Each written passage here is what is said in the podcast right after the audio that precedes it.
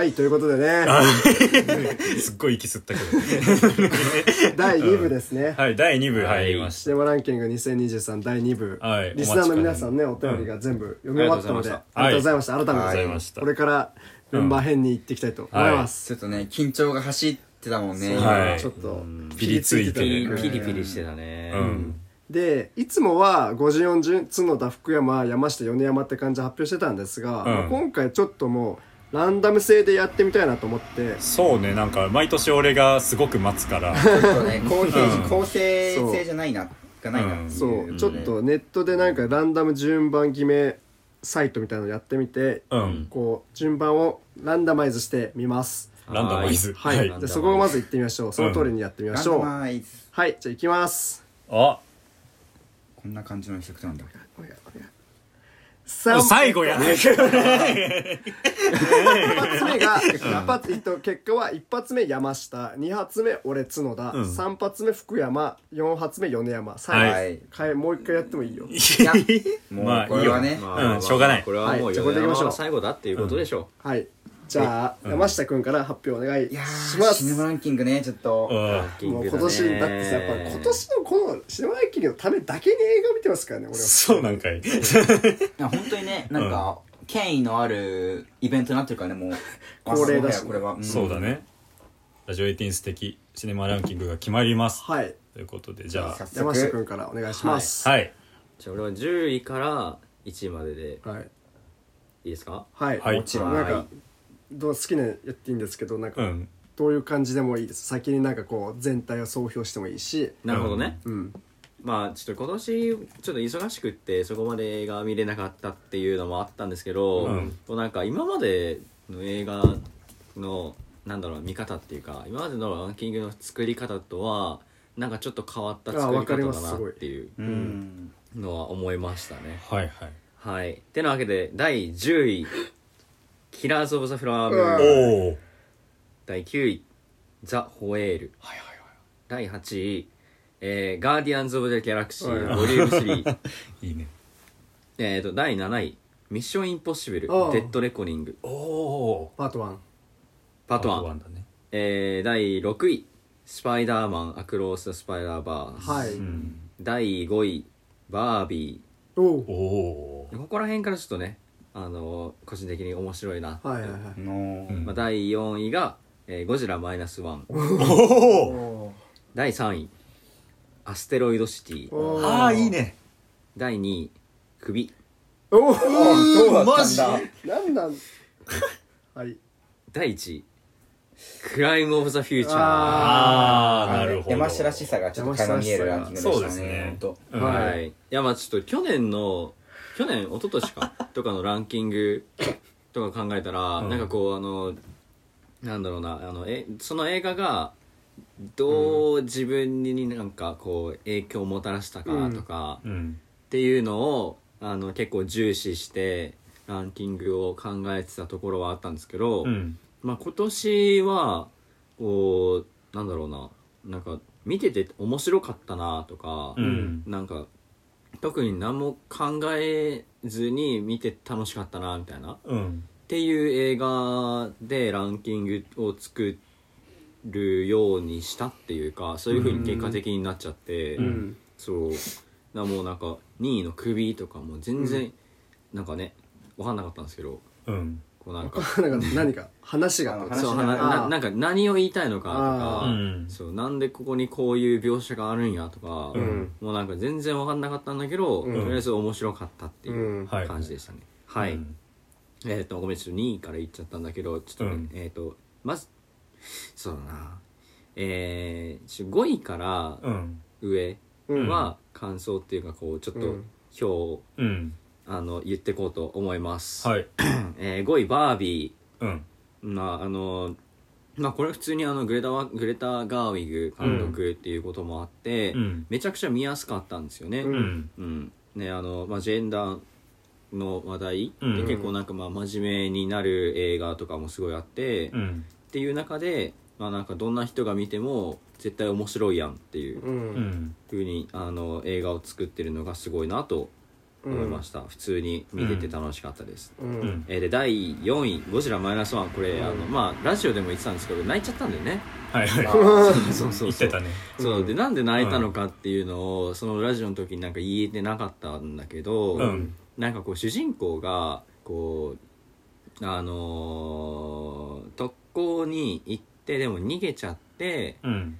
で、うんと「俺の戦争がまだ終わってね」とか言って、うん。なんかそのゴジラっていうものにこう立ち向かっていって、うん。うんで、まあ、最後にゴジラを倒してうん。でえーっとあとは最その後にあのーまあなんかさなんか感感動の再会みたいなうん。っていう風になってちょっとなんだろうな。主人公が報われるっていううん。ような話になってて、うん。まあなんか最近すごいなんかあのちょっと個人的な話になっちゃうんですけどもう忙しくってちょっと疲れててうん。なんか報われたいなって思ってた時に、仕事頑張りがね。うん。そうそうそうそう、うん。っていう時にそのゴジラマイナスワンを見て、うん。ああなんかちょっと似てるかもなこの主人公って思ってて、うん。最後ね。そうあのだからなんかあんまり考えずに見てて、まあ、感動できたんでなるほど。っていうことで第4位でした。はい。で第3位、アステロイドシティ。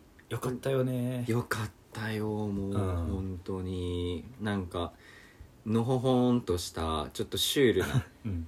あの雰囲気で、まあ、これもこれでね何やってんのかまあ結局うん。よく分からんっていうのがあって、でも分かんないけどとりあえずやれっていうメッセージ性はそうだね。あって、うん。それが普通にあのいいなと思いました、うん。そうなんか人生ってそういうもんよなってうん。深く考えさせられる映画でしたね、うん。まあ、ちょっとあの細かいところはマジで意味わかんなかったけど。うん。でもっと意味わかんないのがその首。はい。うん。もうなんか最初はねそれこそあのたけしっぽいうん。あのアウトレイジっぽい映画なのかなって思ったら、うん。うん。まあ途中でなんか意味わからないなんか変なクラブみたいなはいはいはいはい。村とか行くし、やばかったな。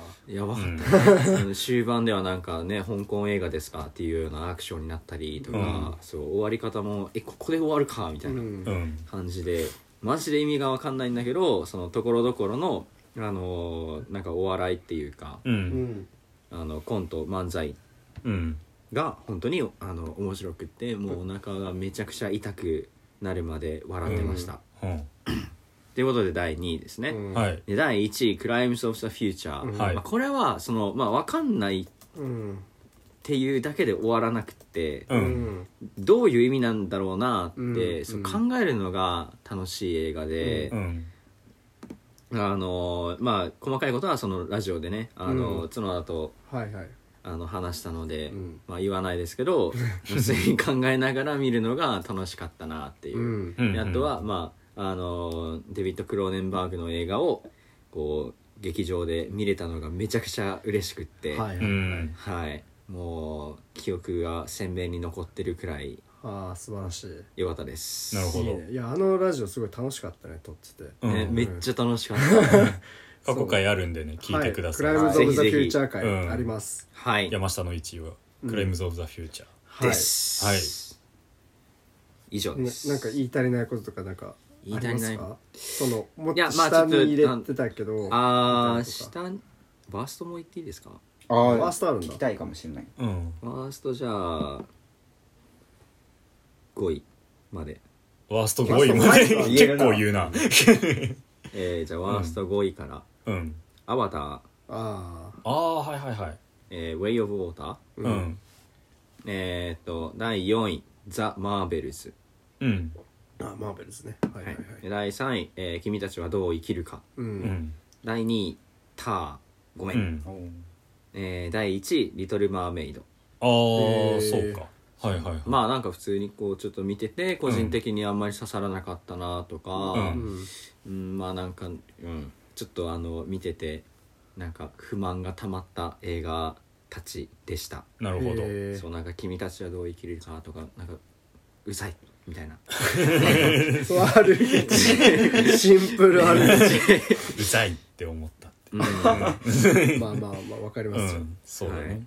まあ、うん。ちょっとターはうん。いやまあ面白いっていう声もすごいあの、うん。分かるんですけど、うん。まあちょっと個人的にそこまで乗らなかったまあなっていう、わかります。うん。ね第一リトル・マーメイドはつまんなかったです、うん。なんかあの一緒に見に行った人にめちゃくちゃ愚痴っちゃってちょっと申し訳なかったって思うぐらいつまんなかった。空気を悪くするぐらい。そうそうそう。亀裂が入る。とかもあった。とうん。つまんねーってめちゃくちゃ言ってて、まあでも結構表好きって人いるけどね。そうそうそうそうそうそう、うん。結構ね多いんだけど、うん。まあ、個人的にはそこまでだったんだよね、うん。そんな感じですか。そんな感じですね、まあちょっとこ、今年はなんかまあ留学とあとうん。は仕事忙しかったっていうことで、うん。ちょっと映画見れなかったんですけどあんまり、うん。まあ、来年はもっと映画なるべく見てみたいなって思います。はい。はいじゃあ山下のランキングですえかはい。うわはい。山下のランキング大丈夫なんか言いたい。大丈夫？言いたいことが。まあいいか。まあいいや。まあ全然全然いいよ。無理しなくても。まあ思いついたら後で。わかりました。はい。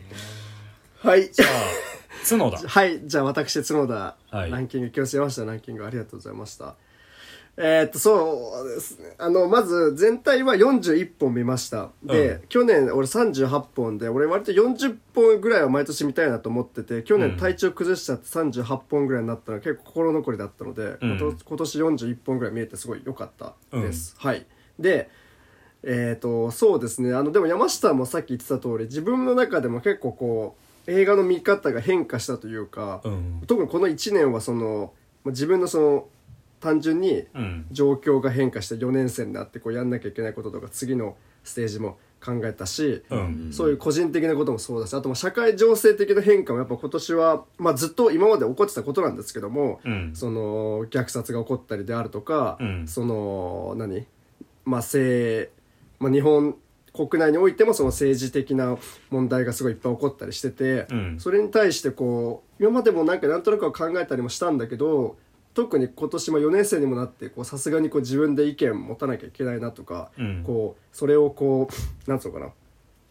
それに対してどうコミットしていいくかを考えなきゃいけないなみたいなそういう、うん。こうなんかマインド的なものがいっぱいこう変わった年で,、うん。で正直言えばもう1月2月3月とかに見た映画とかはもうもちろん感動したやつもいっぱいあるしそれも入ってたりするんですけど、こうなんかそうそこまでこう 実感を伴って思い出せる感動じゃなかったりもするぐらい結構はい自分の中でこう価値観がこういろいろ変わったりとか変化して今年の中いでも。ました、ん。そうそうそう。なのでそういう意味でこのベスト20も単に面白かったな映画ベスト20っていうまあもちろん今日全部面白かったしあれなんですけど、その例えばあのクライムズ・オブ・ザ・フューチャーとか、うん。カードカウンターとか、うん。EO とかミーガンとかは正直20位にも入ってないんですけど、ん。それはもう映画としてはもう全部最高なんですけど、うん。そのそれよりもさらに上にこうまあ自分が推したいというかいう作品があったっていう感じです。はいはいはいはい。でなるほど。これなのまあそうですね。で結構この映画全体さっきね K さんがあの、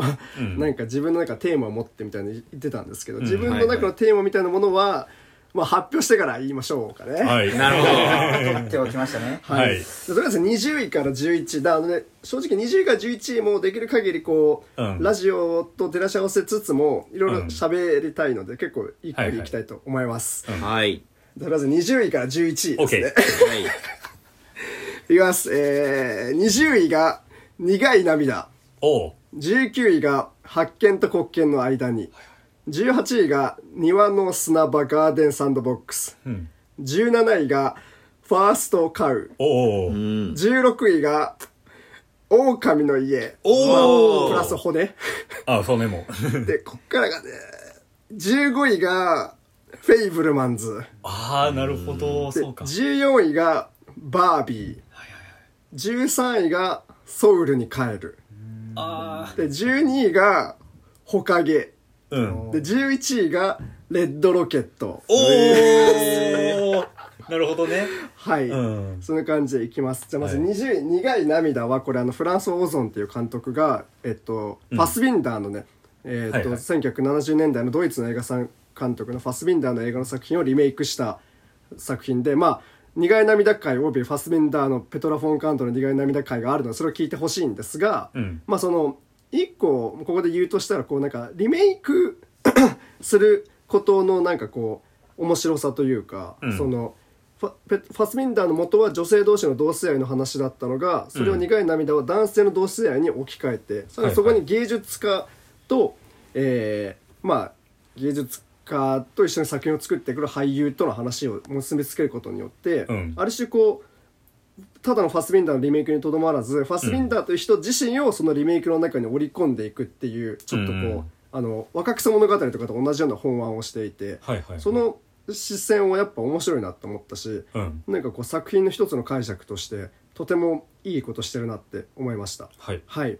あのーそうですね。あの結構、まあ、自分今年ファスビンダー卒論も書いたし、うん。なんかまあ苦い涙そんなにこうみんながめっちゃ見てる映画でもないと思うので、うん。まあ、ベスト20に俺が入れなくて誰が入れるって感じで入れました。でもすごい面白かったです。あの、はいはい。とってもいい映画だと思います、うん。で19位発見と滑稽の間にこれはえっと池松壮亮さん主演の、うん。えっとまあ、ジャズピアニストの人の話で、うん。えっとえっと1989年だへちょうどこう平成昭和から平成に変わるぐらいの大晦日を舞台にしたあの東京銀座の話で、まあ、話自体はそのジャズバーでいろいろこう物語が起こっていくっていうこうまあなんか騒動をなんかちょっとしかもこうレトロな感じのなんかヤクザが出てきたりとか、うん。そのジャズバーの話なんですけど、うん。それをなんか俺がすごい一番いいなと思ったのがその80年代の銀座の東京っていうものをうん。めちゃくちゃ説得力を持って描いてくれてるっていう。でそれはその、はい。はい例えばすごい大きなスケールで描くんじゃなくて、うん。単にそのちゃんと画面をちゃんとかっこよく作ったりとか、うん。照明とか衣装みたいなものにさ細部まで行き渡らせるっていうものがすごくよくそれだけでなんかこう自分はもちろん当時の銀座とか知らないけど、うん。なんかそうこういう感じだったんじゃないかなってこう世界観が立ち上がってくる感じがすごく良くて、はい。はそれだけでもやっぱこう思い出してもちょっとこうあいい映像だったなっていうかいい映画体験だったなっていう感じがするので、あのそうですね。今年結構こう、まあ、上の方でもあのこう衣装だったりデザインみたいなものとかその室内の一個一個のインテリア含めてそういうものも含めて映画だよなって思うことがすごいあったので、うん。それの一個として発見と滑稽の間に、まあ、あの芸術家の夢を巡る話としても本当に感動するところもいっぱいあったし、うん。はい。すごく好きです僕は。はい。で18位「庭の砂場」これはなんかあのサークルの先輩に勧められてみた日本映画でうん。あの結構こうインディーズっぽい映画なんですけど、うん。あのこうなんか埼玉のなんかとある町になんかたまたまこう訪れたひ女の人が、まあ、その町のいろんな人と出会うっていう。だすごい、はいはい。まあ、本当によくあるインディーズ 映画館なんですよね。うん。で例えば、えーそうですね。ちょっと夜夕暮れぐらいになってくるとなんか路上で花火してみたりとか、うん。酒飲んでちょっと音楽聴きながら踊ったりとか、うん。そういうもう言っちゃえば記号的な要素も散りばめられてる。なんかはい。若者のこうなんか地方都市の若者の青春みたいなさ、うん。そういうよくあるテイストもいっぱいある中ででもこれはやっぱ埼玉のあの町川口市かどっかだと思うんですけど、うん。その川口市じゃないかな？なんかでもとにかくその劇中でこの町って本当に何にもなくてさみたいなことを言うセリフがあるんだけど、その通りその町のなんか正直全然かっこつけようがないぐらい普通の住宅が立ち並ぶ日本のなん。かはいはいこう、まあ、やや田舎町ぐらいうん。な感じの雰囲気がやっぱ自分は映画でここまでなんかこういう風にこの世界を見るのって結構新鮮だなって思ったりもしたし、うん。そこがむしろこうだんだんこういろんなお店とかいろんなとこに行ってどんどん変な人が出てくるって感じが静かだけどすごくこう街に入り込んでいく迷宮のドライブ感もあったりしてうん。なんかそうですね。そういう意味ですごくなんか一見地味なインディーズに見えてあの、うん。とっても面白いことやってる映画だと思います、うん。はい、あとまあこれ あの就活してる時に見てこの映画を見てなんか舞台挨拶みたいな感じで主演の2人がうん。なんか映画館でその主題歌を歌ってくれたんですけど、うん。なんかそれを見て本当に泣きそうになりましたっていう そういう思い出も込みでなんかやっぱいい映画館体験をありがとうって感じで、はいはいはい。すごく好きな映画です。ははい。い、で17年ファーストカウ、まあ、ケリー・ライカート監督ですね。あの、うん。もう一個のショーイングアップの方は見れてないんですけど、うん。まあ、これももちろん全然もうベストワンでもいいぐらいなんかもうん。う超クオリティだけで言ったら半端ないと思うんですけど、はいはい。これもでもやっぱりその、まあ、西部さっきもちょっと言ったんですけど西部劇の従来あった西部劇じゃないようなその男同士がこう料理を作って、家の中掃除してなんかなんか父をミルクを盗みに行ったりしながら、うん。こう生計を立てるっていうその生活のつつましさ、うん。その銃で人を殺したりする暴力性とかマッチョ性じゃないところを描くっていうのもあるし、うん。あとまあちょっとこれなんか他の人の指摘も聞いてなるほどと思ったんですけどそうん。の開拓地の本当にこう初期の段階ってういうか、ん。なのでこう街とかもできてないだから森の中とかを歩いて、もう本当にで服とかブーツとかもボロボロな状態で歩くっていう、うん。なんかああいう感じでもその中でもしかしたらこういうふうに虫とかをこういうふうに見えてたかもしれないとか、うんそのなんかここでこうブーツはこういうふうに買ってるんだとかさ、はいはい。そういうのが分かるその生活感の彩りみたいなものはうん。すごくいいなと思う。その中でそこにこう豊かな時間とか空間が現れてくるっていうのは、うん。まあ、見てないですけど「パーフェクト・デイズ」とかにもちょっと近かったりするのかなとか思ったりもするし。うん。うん、そういう意味でファーストカーがそこも良かったです、うん。で何よりその場所とかその時間にあったものみたいなものがあのオープニングによってちゃんとこううん。現代に送り返されてくる感じとか うん。もすごく自分の好みの終わり結末だったので、はいはい。ファーストカウはすごくいいですね。まあ、ん。本当何回でも見返したいし、はい、ライカートは本当に最高だと思います、うん。16狼の家、まあ、骨。まあこれはまあ普通に、まあ、見たことないものを見せてくれてありがとうって感じです。ポッドキャストを詳しく聞いていただければと思います、はい。狼の家会でいろいろ語ってるのでこうん。のアニメーションのどこの体験がすごかったかみたいなものを教えてくあの説明してたと思うのでそこは聞いてほしいんですが、うん。まあ、やっぱり思い返してみてもあの家の造形だったり、うん。世界観の一個一個の全てが予想できない感じはうん。唯一無二だったし、うん。なんか、まあ、骨の方は、まあ、割とこう自分の中ではこうああいうなんかおかしなコンセプト込みでそんなに予想は超えてこなかったんですけど、はいはい。狼の家の方のただならぬアイデア力と、うん。それをやり届ける胆力みたいなもので本当に感服しました、うん。はい、うん。で15位フェイブルマンズね、まあ、うん。これ、まあフェイブルマンズはそれはもう1位ですけどもそれは。でもそうですね、まあこれもまあポッドキャスト言った通りです。その、うん。フェイブルマンズ回を聞いていただきたいと思うんですけど、うん。まあ、スピルバーグ流の映画論映画としてもとっても良かったし、やっぱりなんかこう映画というものの原理であるとか、うん。いうものそのものを、まあ、自分は結構今年まあ映画について考えることもいっぱいあったんですよ、がうん。ある種ちょっと学問的に。ってなった時にやっぱスピルバーグはこういうことをまあアカデミックってよりはその自分の表現の中である種感覚的なところも含めてうん。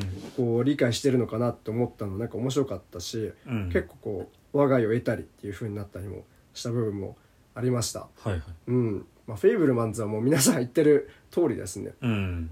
うん、でもやっぱり例えばそこで生きているそのあの家に生きているうん。主人公と、まあ、両親の関係性とかの変化とかは、それそれ単体でも全然いいものだったと思うし、うん、スペイブランズ良かったですね、うん。はい。で14位バービーバービー回は俺多分ポッドキャストで出てないんで、まあ、お便りで書いてまあいろいろ言ったと思うんですけどもやっぱりそのなんつうのかなここは意外と自分独自の見方だったのかなって思うのがやっぱりそのバービーランドのああいうこう、うん。上げ感みたいなものは、うん。あるいはそのエンパワーメントし続ける感じはすごくもちろん大切だしいいことだと思いつつもやっぱりこうなんかそれに対してなんかネガティブな気持ちでいる自分はどうしようみたいに思ってるうん。こともなくはなかったのでだからオープニングとかやっぱりちょっとこう自分はこう、うん。ちょっとは恥ずかしくなっちゃう部分もあったりもしたんですけど、うん。そういうネガティブさとかそのハッピーじゃいられない気持ちみたいなものを、むしろああいうヘンテコバービーであるとか、うん。あのあとあれですね。あのえっとバー現実世界のあの親子の2人に象徴させてくれるとことかやっぱグレタ・ガーウィグが作ってくれたならではかなって思います。うん、そうですね。あのーお便りでもちょっと書いたと思うんですけどあの子供ですね。あのサーシャかな、うん。あのえっともう完全にこう自分のまあ、2020年代を生きている子供って感じで、うん。そのバービーの昔はそのもうあれはこうもうステレオタイプ生産で全然良くないよって言ってる、うん。まああの子は最終的にこうちょっと脇役になっちゃってる感じではあるんですけど、うん。やっぱりそういう自分のこうなんか今生きてる自分の価値観みたいなものも含めって言ってくれる子供があそこに一人いるかいないかは結構自分の中で大きくて、うん。あやっぱこういう世代のもいるしその人が親世代とどう関わり合っていくか、まあ、エブエブとかもそうだと思うんですけど、はいはい。っていう話、まあ、ザ・ホエールとかもそうだよね、うん。っていうのがやっぱすごくいいなって思うしうん。なんか、まあ、グレタ・ガーウィックもちろん大ファンなので、うん。はい、今後ともこういうビッグバジェットで映画を作ってくれてすごいありがとうって思います、うん。すごい好きな映画ですね、うん。はい。で13位にソウルに帰る。これはえっと、まあ、韓国映画なのかな、まあ、一応韓国でその、多分韓国はこれが初めて知ったんですけどこう養子縁組制度っていうのは結構いっぱいあるらしくって、うん。そのなんか幼い時に生まれていろんな事情があって親に育てられなかった子がこう海外に行くことが結構多かったらしくって、で主人公の人は韓国で生まれて韓国の、まあ、両親がいるんだけどすぐにフランスに預けられちゃって、はいはい。でそれで、まあ、フランスでずっと暮らしててで韓国にソソウルに帰って両親を探すっていう話なんですね、大枠は。うん。でそのなんかでその言っちゃえば主人公の見た目、うん。まあ見た目のことを言うのはあれかもしれないですけどそのうん。自体はまあすごくアジアン系なんだけども、その人は基本はフランス語しか喋れなくて、はいはい。韓国語は全然通じないっていう状況があって、そのなんていうんですかねその結構これも自分の中で重なるっていうかその自己規定みたいなものが全然こう定まらないというかで他の人になんかめちゃくちゃアジア人っぽい顔してるねっていうこと言われるんだけど、うん。その言葉がもうその人には全然主人公には当てはまらないし、はいはい。まあ、その言葉自体が結構全然ダメだと思うんですけど、うん。なんかそういうなんかこう自分のアイデンティティみたいなものが定まらなかったりする、うん。で主人公自体もいわゆるこういい人っていうかそういう感じじゃなくて、結構こう人のことすぐ裏切っちゃったりとか、うん。約束破んなか守んなかったりとかうん。する、でもそういう人がで最終的にこう、まあ、これオチらへんではまあとにかく自分一人で生きていくっていう決断をしていくところではあるんですけどその、うん。なんか不定形な自己を抱えたままそれこそ自己分析ができないような自己を抱えながらうん。こうでもそういう生き方を見せてくれるっていうのはうん。なんかすごくいいなって思ったしそれこそ就活とかで全然俺が好きじゃなかったとこをあやっぱこういう映画監督はこういう風に作ってくれるんだっていうのがなんかこうすごくなんか嬉しかったですね、はいはい。あの映画として結構不思議な部分もあったりとか、うん。正直長いなって思うところもあるんですけど、うん。でこういう主人公とかこういう生き方があるっていうのをうん。知らせるというか伝えるうん。メディアとしての映画をうん。すごく改めて好きだなって思える感じですね、はいはい。ソウルに帰る。そういうとこも良かったし。うん。うんまあそうですね。そういう感じで、うん。まあぜひあのいろいろ韓国のその情勢みたいなものを細かい生徒とかも知ってるし、うん。は知れるのですごくいいと思います、で12ほかげこれは日本映画ですね塚本慎也監督っていう、まあ鉄夫とかですね一番有名なのは、うんうんうんであのーなんですけど最近はあのノビとか、うん。ああいうこう本当に自主映画の中で自分のやりたいことを突き詰める映画を撮っていて、うん。で今回ほかげは、まあ、戦時中から終戦直後ぐらいの話で、うん。こうまああのーまあいわゆるこういいまあ普段飲み屋やりつつそこでまあ体を打って暮らしてる主人公の女の人のもとにいろんな人が転がり込んでくるって話で、はいはい。まあ、これも圧倒的なその美術力ですね。これも本当にその、うん。焼け焦げてもうそこら辺がもう壊れちゃってる居酒屋の本当に薄暗いそれこそほかげ、うん。火のもう基本的には全全部影。で、うん。真っ暗闇で障子とかも全部ボロボロ畳もっていうその中で人がかすかに生きているっていうその感じうん。の、まあ、説得力の半端なさは すごいあったしそれも言うたら こう戦争戦争みたいなものを語る上でこのリアリティみたいなものは自分はこう今現状映画を見るっていうなった時に、うん。あこういうなんつうのかな説得力がある映画ってやっぱすごいいいなって思うしこう、まあ、戦争をエンタメで描くか否かみたいなことはゴジラでも話したりして、まあそれはそれでいろいろあると思うんですけど少なくともこの「ほかげ」みたいな映画を、うん、そうですねもっと見たいなと思うしそれがシェアされるべきだなってすごい思います。はいはい。はい、であと本当にちょっとゴジラマイナスワンと本当に重なる部分としてなんかこう戦争が終わったんだみたいなセリフがうん。劇中で出てくるので、結構同じこと言ってると思うんですけど、うんまあどっちがいい悪いとかじゃないけどそのうん。おかげにおいて戦争が終わったんだって言われるうん。そのセリフが言われる瞬間のやばさっていうか、うん。その絶望感が結構半端なくて、はい。まあ、それを森山未来が言うんですけど、うん。もうその森山未来が本当に人間に見えない感じになっちゃってるっていう、あすげえなって思ったんですけどそのその、まあ、逆に言えばその戦争の終わらなさとか、うん。そのあるいはそういう焼け跡みたいなものも、うん。形はもうすっかり変わってるけど今でも東京のどっかにはあるわけで。うん。その感じとかはそれを、まあ、映画の説得力、まあ、自主映画で90分ぐらいしかない映画なんですけど圧倒的な演技力とその美術力とかで見せてくれる、うん。すごい映画だと思います、だしなんか頼もしいこういう映画を作る人がまだ日本にもいてで修理さんとか森山未来とかも出てるっていうなんか頼もしいなって思います。はい。はいしかもまあそういう絶望的な話もありつつかすかにちゃんと人間たちが連帯していくことの、うん。ね、感動とかもちゃんと与えてくれるので、そううん。んすごくいい映画だと思います本当に、うん。はい。で11レッドロケット。はい。最まあ高これは最高、うん。まあどうしようもないやつしか出てこない、うん。でもこれもそのどうしようもないやつのどうしようもなさを笑うっていうのは間違いなくありつつ、ん。でもなんかこうそこの背景に必ず見えてるアメリカの、うん。まあ、あれテキサスですね。だ石油とかの工場であるとか、そのアメリカの歴史、うん。ここは奴隷市場だったんだよみたいな。奴隷のが売られてる漁港だったんだよみたいな、うん。いうセリフが一瞬出たりとかしてそのなんかまあ多分でそれこそザ・ホエールと同じようにトランプの就任をめぐる演説がずっと流れてきたりとか、うん。だからそのいわゆるアメリカのまあ南部の保守的って呼ばれる人たちの生活をうんとその中にいるまあ面白い人っていうなんかそのリアリティとそのなんかエンタメのバランスとかもすごい良かったし、うん。あとまあこれはまあ横長シネスコサイズの画面だと思うんですけど、うん。本当に全画面が素晴らしいっていうか、うん。ちゃんと人をなんか真ん中に置いて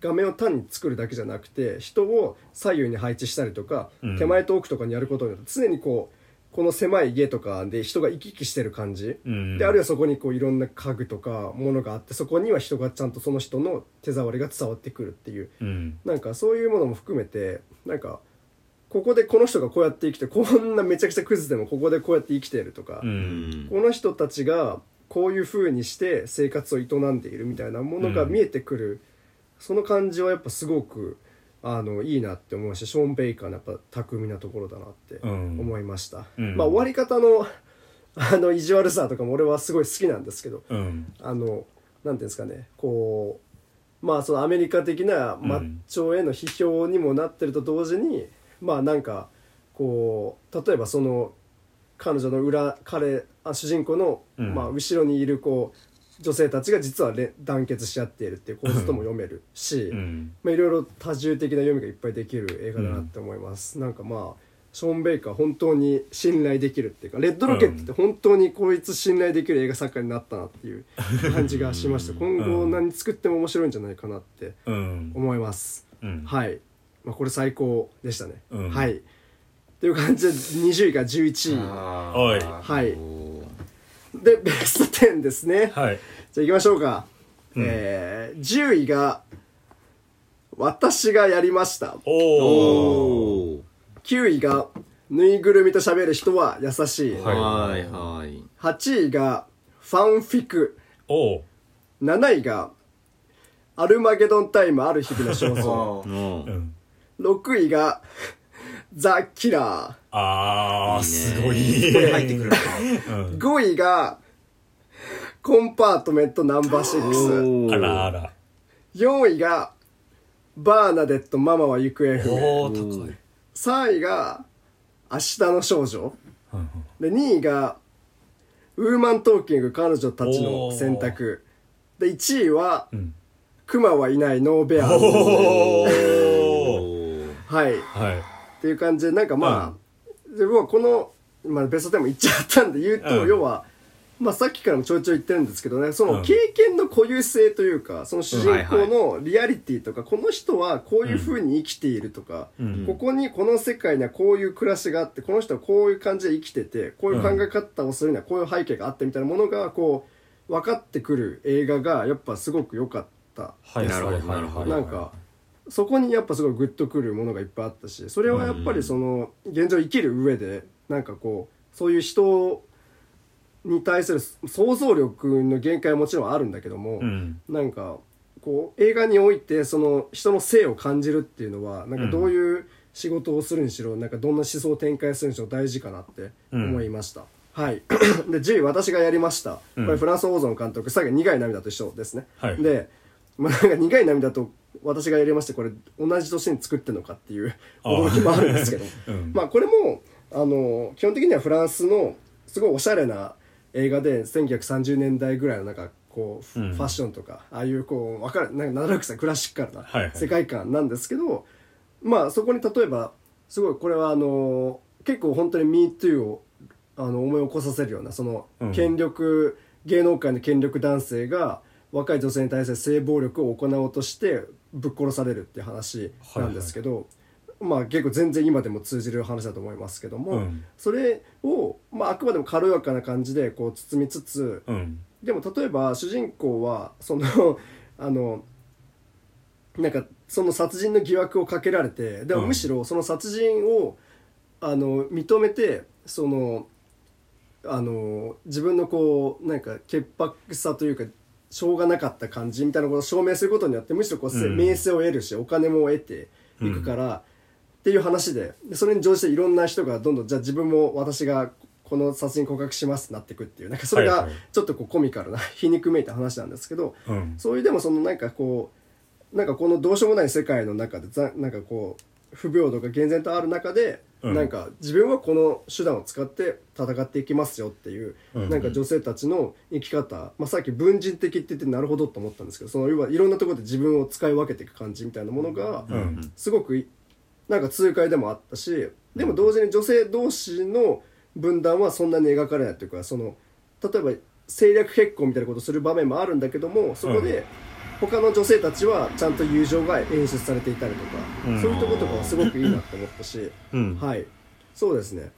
とことかはよくよかったです、うん。あと まあエンドロールとかでなんかあの出てくる全員男が全員なんかめっちゃ雑な感じでこう、あのなんか罰を受けていくっていうはい。エンドロールなんです、なんかこの雑さ加減含めてすごいいいなっていうかなんかこう、えなんかまあこれウーマントーキングとかでも話そうかなと思うんですけど要うん。はその、なんか権力構造の不平等があった時にこう、なんか加害者側のーうん。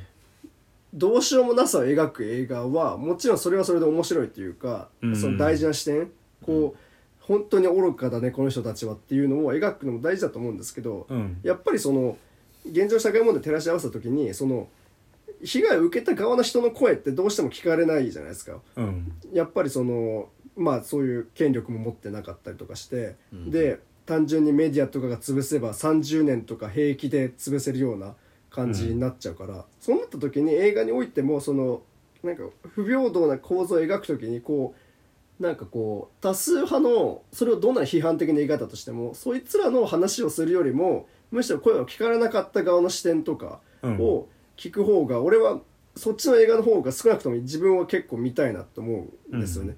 こう例えばだキラーズ・オブ・ザ・フラワームーンとかは正直そういう意味であんまり乗れない部分もあるというかそのやっぱりなんかこう間抜けな白人たちの話それは間抜けともちろん描いてるんだけども、うん。っていう風になっちゃった時にそうそうそう。だからそういう時になんかこう私がやりましたってあくまでも女性たちの視点に寄り添って、うん。男は全員バカでっていう一面それはなんかこうじゃあそのなんつうのあの 逆差別的じゃねっていう意見もあるかもしれないんだけども、うん。なんか自分としてはそのなんか性加害を描く上でなんかそういうなんかあくまでももうこう自分たちのうんこういうふうに生きていきますよっていうところに終始したのは全然ありかなって思います。うん。なんかフランス王像の幅広さも含めて、まあ、なんか俺もフランス王像って全然見たことなかったんですけど、うん。なんか人から勧められたらすごい面白かったので10位に入れました。はい、うん。でぬいぐるみと喋る人は優しい。まあこれもねさっきみんな言ってる通りです。あのまあなんかこれ大学のサークルの話でその例えば自分はアロマンティックアセクシャルなんじゃないかっていうふうに感じる人が出てきたりとか、うん。まあその現実の性暴力に対してちょっとこう自分の心を閉ざしてしまって大学に行けなくなっちゃう人とか、うん。あるいは逆にそういうなんかこう自分のこう傷つきとか弱さをうん。たを言ってもしょうがないじゃんっていうふうに思ってる人がいたりとか、うん。社会に出ていくんだったらそういうの受け入れなきゃしょうがなくないっていう気持ちになっちゃう人がいたりとか、うんそういうまあいろんな人がいるんですけどで正直そのテーマの回収が全部うまくいってるかってそこまでもなかったりとか、うん。映画としてそこまですごく優れなんつうかすげえショットがある映画とも正直思わない部分もなくはないんですけど、うん。まあでもそのこういう自分の例えば SNS だったりとか友達ではそういう人はいるけども現実の映画ではなかなか表彰されなかったような問題とかそういう人の生き方みたいなものが出てくるってやっぱすごく本当に何ていうんですかね。大学入ってから初めてだったし、うんそのこういう人がいいるよねそれはもちろんっていう、うん。なんかそのの喜びですね、うんそれは本当に良かったなって思います。私なんか大学のサークルとかって別に恋愛だけじゃないでしょ全然っていうとかいうのをうん。なんかこういう映画が教えてくれるんじゃないかなと思うんで結構こう縫いしゃべ以前以降で別れるんじゃない？例えばって思ったりもします。っていうぐらいすごく僕は好きな映画でしたね、はい。で8位がファンフィクこれはネットフリックスオリジナルのポーランドの映画なんですけど、うん。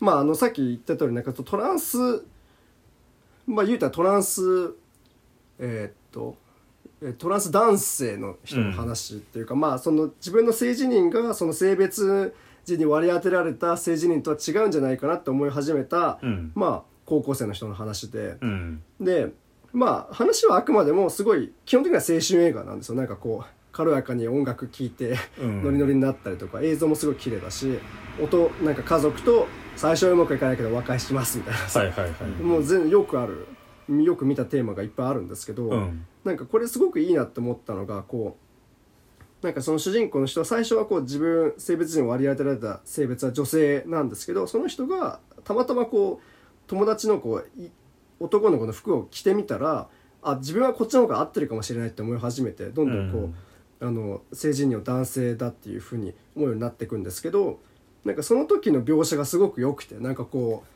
なんかめっちゃバカっぽいんですけど、うん。なんか宇宙空間をなんかめっちゃ泳ぐみたいなシーンになってくるんです。つまりなんかこう、はいはい。嬉しくてもう宇宙行くわみたいな。なんかなんか髪を長い髪だったのを、うん。髪を切ってるとその鏡の向こうに宇宙が見えるみたいな。あだからーそんぐらいこうなんか世界が一気にきらめく感じみたいなのがあるんですけど、はいはい。なんかでもそうかもなみたいな自分がこうなんか何か新しい認識を獲得した時って結構それってこう、宇宙規模ですごいことなんじゃねみたいな、うん。そのなんか開放感みたいなものが例えば自分がなんかドイツ文学で読んだ時にうん。あのうんと自分がなんか今まで触れてきたドイツ文学で描かれてきたようなうん。モチーフだったりするんですけどそれは、うんうんうん。それがこのなんかネットフリックスのポップな青春映画にも息づいてるっていうのを感じた時の嬉しさはすごいありました。なるほどね。あとまあこれも実はウーマントーキングとも似てるんですけど要はうん。ファンフィクっていうのはファンフィクションですよね、うん。うんで主人公の人はそのファンフィクションを作るのが趣味でその主人公の作ってるファンフィクの話も出てくるんだけど、うん。その中にどんどん例えば自分がちょっといいなって思ってる人が登場したりとかその中ではこうクイアな世界とか全部 OK になってるっていう、うん。なんかその自分で創作していくことの想像力の豊かさファンフィク的想像力みたいなものの,、あの良さもあの与えてくれる映画で本当に本当にこれ見やすいし、うん。まあ、今年ねトランス差別とかすごいあったんですけどもその中で、あこういうポップな映画が出てきててすごいいいなって思うし、ううん。んこのこの人だってこういうふうに生きてるんだってことを知れるっていうのはすごい大事かなって思います、はい。で7位「アルマゲドンタイムある日々の肖像」これはまあフィブルマンズと似てます。あの少年が なんかこれもユダヤ系の一家の話で、はいはいはい。ユダヤ系差別を受けながら、まあ、生きていくって話なんですけどね、えっとまあこれは主人公はフィブルマンズと違うのは映画じゃなくて絵を描くのが好きで、うん。でまあ画家になりたいんだ僕はみたいなことを言うんですけど、ん。まあ例えばその主人公がカンディンスキーを初めてなんか学校のうん。なんか美術館研修みたいなの行って、でカンディンスキーがやばすぎてなんかあの学校の列から外れちゃうみたいなそういうシーンがあったりするんですけど、そういうなんかこうなんかこれもファンクと同じように自分の認識が拡張される瞬間を、うん。結構野蛮な感触として描くっていうかなんかめっちゃ音がガーってなったりとか、映像がぶっ壊れたりとかして、うん。あるいは初めてニューヨークの地下鉄の治安悪い地下鉄に乗った時もやっぱ音がすごかったりして、うん。なんかなんか新しいものに触れることがその世界の野蛮性に触れることにつながっていくっていう、その演出がすごい面白いなって思いました。うん。うん、であるいはそのまあ80年代のあの家族アン・ハサウェイとかがお母さんでおじいちゃんがアンソニー・ホプキンスうん。なんですけど、あのその人たちの対話で基本的にはいい家族なんだけどもその背景に見えるやっぱりユダヤ系として差別されてきたことのなんか辛さとかその、うん。想像もできないようなそのなんか差別の負の歴史みたいなものが垣間見えてくる時のあれもあるし、うん。でしかもこれやっぱすごいのがだんだん他のこう後半になってからは自分はじゃあユダヤ系として差別されてきたけどとはいえお金は持ちで、うん。もっと差別されててお金も持ってないような黒人かって、まあ、アフリカンの人たちの、との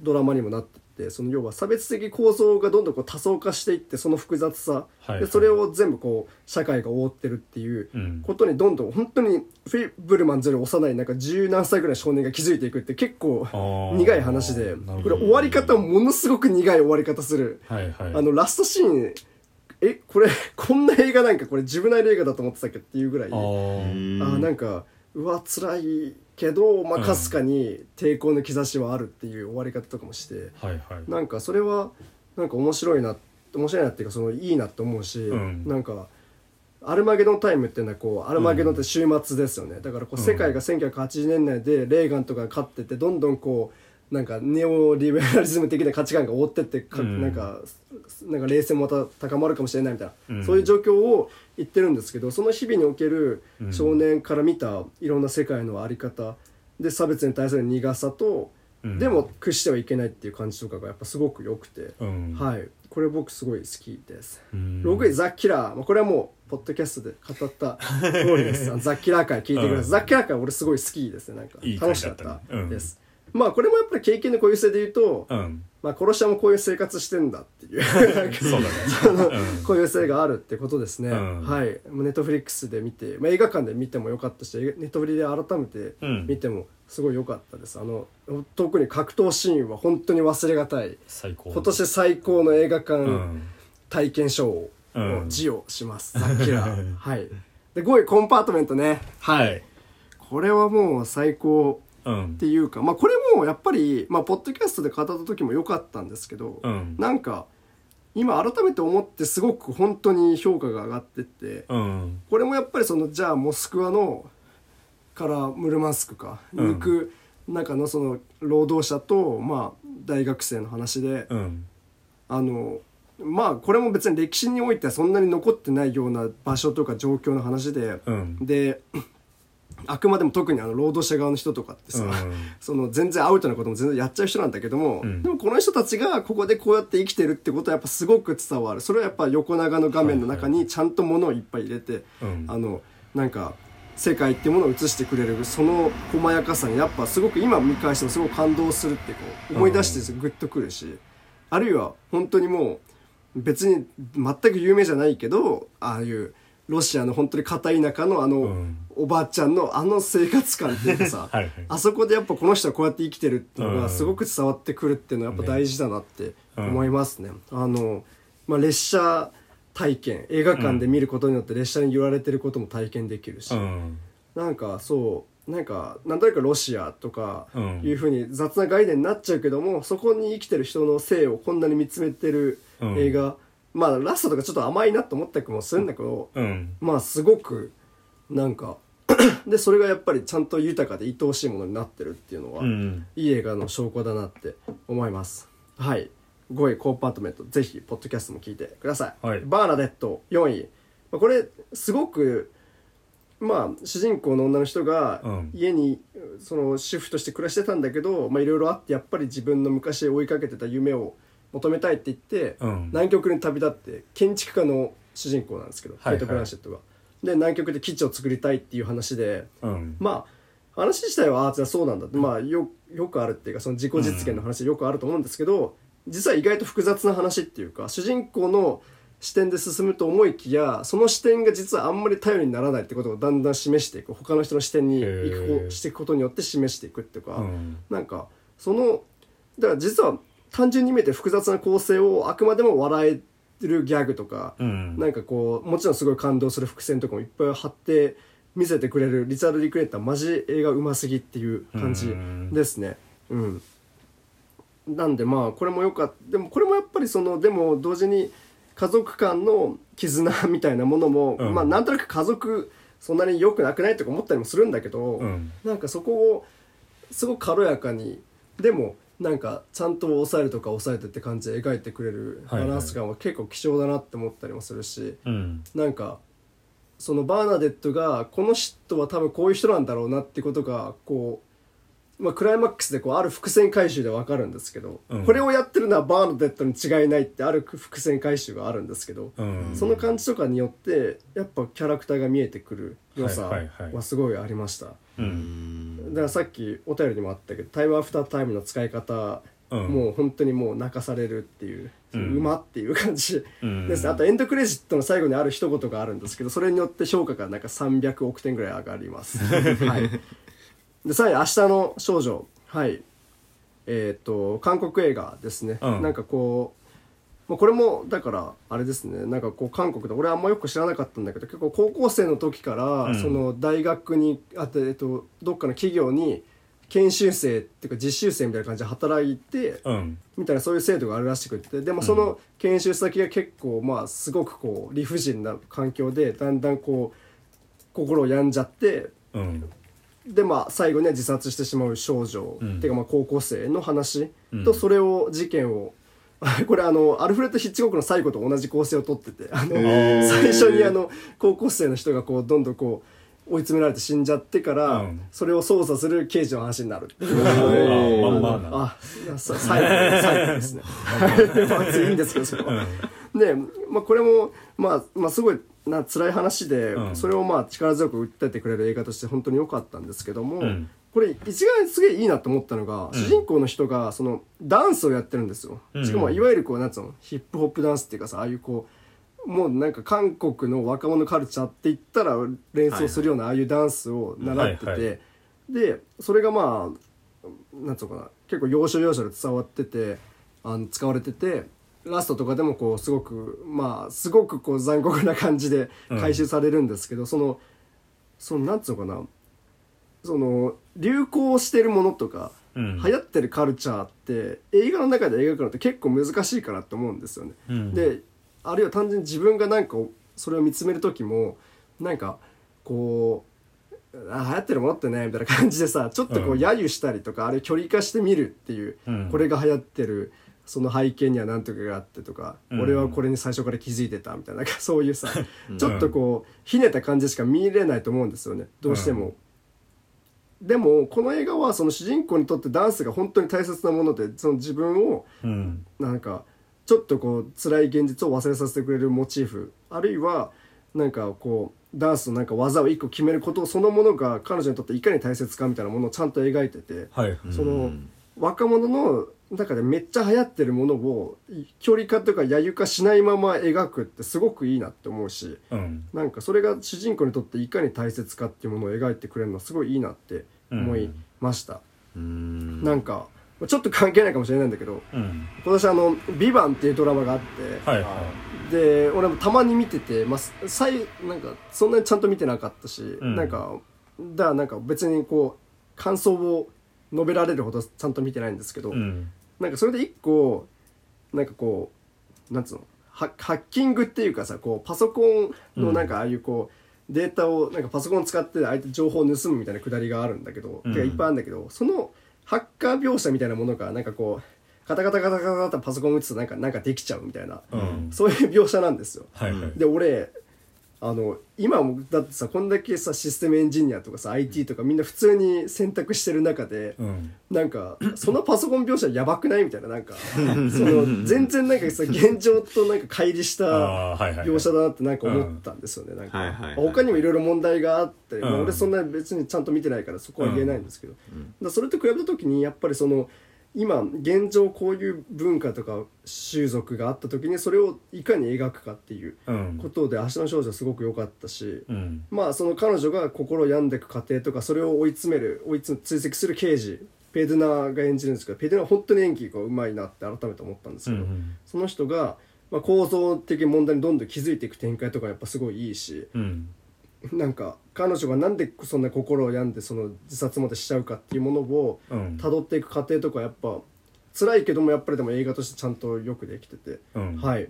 なんかすごくいいなって思います。明日の少女はやっぱグッときますね。うん。はい。でウーマントーキングまあこれはうん。あののそうですねサラ・ポーリーさんですね、はいはい。監督が。であの蔦屋会であの「物語る私たち」って映画を借りたよみたいな話を一瞬したと思うんですけど、なんかそのこれはあのなんかえっとすごいキリスト教のなんか村の実際に起こった事件を元にしてるんだけどそのなんかめっちゃキリスト教超戒律が厳しい村の中で、まあ、男性からの被害を受けた女性たちがこう自分たちの話をしていく。で、うん。この村を私たちは去るべきかどうかを話すっていう話なんですけど、うん。これもやっぱりその、まあ、さっきから言ってる通りやっぱりその被害を受けた人たちが自分の言葉を持って語るっていうことそのものを描くという意味でやっぱりその経験の固有性としてすごくいいなって思うし、その相手そのあくまでも女性たちの物語で男性もすごい一人いるんですけどその人がちゃんといい風に描かれるんだけども、とはいえこの彼女たちの物語ですよっていうそのある種こう戦略的な本質主義的な部分とかをうん。最後まで崩さない感じはすごくいいなって思うし、はいはいうんあとそうですねあのなんか俺思い出した映画があのイーストウッドの「許されざる者」っていう、うん。これも同じようにその性被害性被害っていうかもう普通に暴力を受けた女性たちに対してあれはこう、男ガンマンが復讐をしていく話なんですね、うん。でその復讐の不毛さとかその男のうん。暴力のおぞましさみたいなものを描くという意味では西部劇を解体してるんだけども、うん。そのやっぱりその加害性ももちろんそうなんだけどやっぱりそのむしろ抑圧されてる側の人の話をもっとするという意味では、うん。あのウーマトーキングはさらにそこを進めてるなと思って。で実際許されざる者がは現代「アンフォーギブン」っていうそのだ、はいはい。こいつらは許されざれるもしくはまあ許されるのか許されないのかって話を延々とする映画だとするならば、うん。ウーマントーキングはずっと許すか許さないかっていうその、しゅしゅしゅなんつうの 自動体あーとなるほどね。能動体能動体うんの話としてだ能動性にむしろ目を向けてるっていううん。のがやっぱすごいいいなと思ったし、るほど。あとまあこれ本当に映画としてもものすごくいいです。あの、うん。それこそさっきシネスコ横幅の画面でうん。語りを終えた人のからカメラが引くとその隣にちゃんとその語りを聞いてる人たちの連帯感があるとかそのうん構図一つでちゃんとテーマが説明されてる部分もいっぱいあるし、うん。あと画面の暗さとか光の加減とかも絶妙なので映画館で見て本当に良かったなってこれ思いました。うん。はい。で結構そのやっぱ横長の画面で人がいることの連帯感が強まるからこそ、もうラストで、まあ、こう道をこう馬車とか馬がガーッて走っていくっていうシーンで、もう西部劇典型的な場面だと思うんですけど、うん。それがめっちゃ映像として超力強くありつつでもそれがやっぱりこうなんか本当に連帯する象徴として全く意味合いが違うものとして見えてくるっていう。はいはいあの感じサラ・ポーリさん本当に物語る私たちも自分の過去の話を面白いテールしていくテーリングしていくことで似てるんですけども、やっぱすげえいい映画監督だなって素直に思います。うん。で、まあ、クマはいない。これはもうポッドキャストを 聞いてください。もう1位でもうだいぶ言いました。でもまあ、いろいろ言いましたね。あのなんかまあその、うん。まあこういう抑圧された状況下っていう言葉すらもなんか天気分になっちゃうけどその中でここまでの映画を作れる、うん。でしかもそれがその単になんかすごいことやってるだけじゃなくてその本当に戦略的なうん。観客全員の裏をかくぐらいの勢いでやってくれるはいはいはい。凄さ。本当にやっぱぶっ飛ばされたっていうかあすげえの見たなって思うしうん。あのやっぱまあ終わり方とかねうん。あのちょっと忘れがたいっていうかもうねえあれあれですけど。まあ本当に見た時から今年ぶっちぎりだなってずっと思っていました。うんでもそうなんかそういう戦略的なこともやりつつまあなんか、例えばなんか消えていった人とか言葉を失った人たちへの思いとかをちゃんとなんかうん抱いてるとことかも本当にグッとくるし、あともうこれ本当に笑えます映画としても。なんうん。かスリリングな瞬間とか、うん。正直笑っちゃう瞬間とかあのお茶を出されるくだりとか俺結構笑ったんだけど、うん。なんかそういうシーンとか全然エンタメとしてもすごく優れてるしでもわなんかラストで突きつけてくるものの重さとかうん。うんなんかやっぱ地続きなんだなっていうことを心底教えてくれる意味でクマいないわ。私ベストにふさわしいと思います。わははい、あとは特別賞、はい、最後に一つだけ、はい特別賞は、えっとまあ、旧作リバイバルの今年いっぱいあったんでね、うん。あまずファスウィンダー特集は本当にはいはいなんか、まあ、自分にとってはめっちゃタイムリー卒論でファスウィンダーを扱ったので、それが同時期にやってくれてすごい嬉しかったし、うん。それこそファスウィンダーもやっぱりドイツの当時のなんかそのセクシュアリティの問題だったりとか、うん。うん階級差別の問題みたいなものを絶対にこう不可視にしないものとして描く良さ、そのこの人にはこういうここでこういう本当にダメで愚かで暴力的なんだけどもこういうやつがいるっていうことを忘れなかったっていうのがファスミンダーの良さなんでそこはが改めて見てすごい良かったです、うん。あとシャンタル・アケルマンっていうねあのジャンヌ・ディエルマンブルッセル・コメレスカ・ハンドレ23番地って映画があって、うん。それがそのその監督してシャンタル・アクルマンのリマスターも去年もやったんですけど今年もやってて、うん。えジャンヌ・ディエルマン会をポッドキャストで撮ったので それもぜひ聞いてほしいっていうのと、うん。あとアケルマンので見た「アンナの出会い」っていう映画があったんですけど、うん。その「アンナの出会い」は俺結構本当に人生ベスト級に好きな映画になりました、今年そういう出会いもあったしうんでやっぱりアケルマンもやっぱそのなんか社会の中でなんかよるべなく生きていく個人に最後まで寄り添うっていう感じなので、そこもすごくグッときました。なのでまあそうですね。あの言いたことは以上かな。なんかまあ「エブリシング・エブリウェア」とか、もちろん「スパイダーマン・アクロス・スパイダーバース」とか「うん。ザ・ホエール」とかも全然良かったんですけどもうん。今年10本はやっぱこういう感じで今話して全部もう3倍くらい全部好きになりました。ということでちょっとしょうがなきゃこれ以上です。あーありがとうございました。すいません長々と。ありますか？いいい残し事ないですか？まあいいと思います。あの今年うん。ほん、あでも今年でもね映画は本当に全部面白かったです。なんか、うん。その対策系で自分に乗れる乗れないはいっぱい増えたんだけどうん。なんかその分だけいろいろ面白い映画もあったし旧作で面白かったのもいっぱいあったので、うん。なんか映画来年も大丈夫そうっていう感じになりました。そうだねはい、うん。ありがとうございました。皆はい。様長々と。はい。はい。そしたら後半戦。後半戦ですね。休憩しなく戦ていい。いですよもは。やうん。なんか休憩しなくていい、いする？どっちもいい俺はしまあじゃあおじゃあ俺がしとくしゃべっていい？あ水を飲む普通。おいおい1時間1ごめん分ぐらい。ね。すいませんちょっと長々長かっ角田俺のも水入れてほしい、たい。やありがと暑い暑いね暖房ちょっあそう？とあうちょうどいいけどまあどっちもいいよ。あじゃあいいや。もう角田が喋りまくって たからあちょっと待って暑くなりました。ねじゃあ行きますか。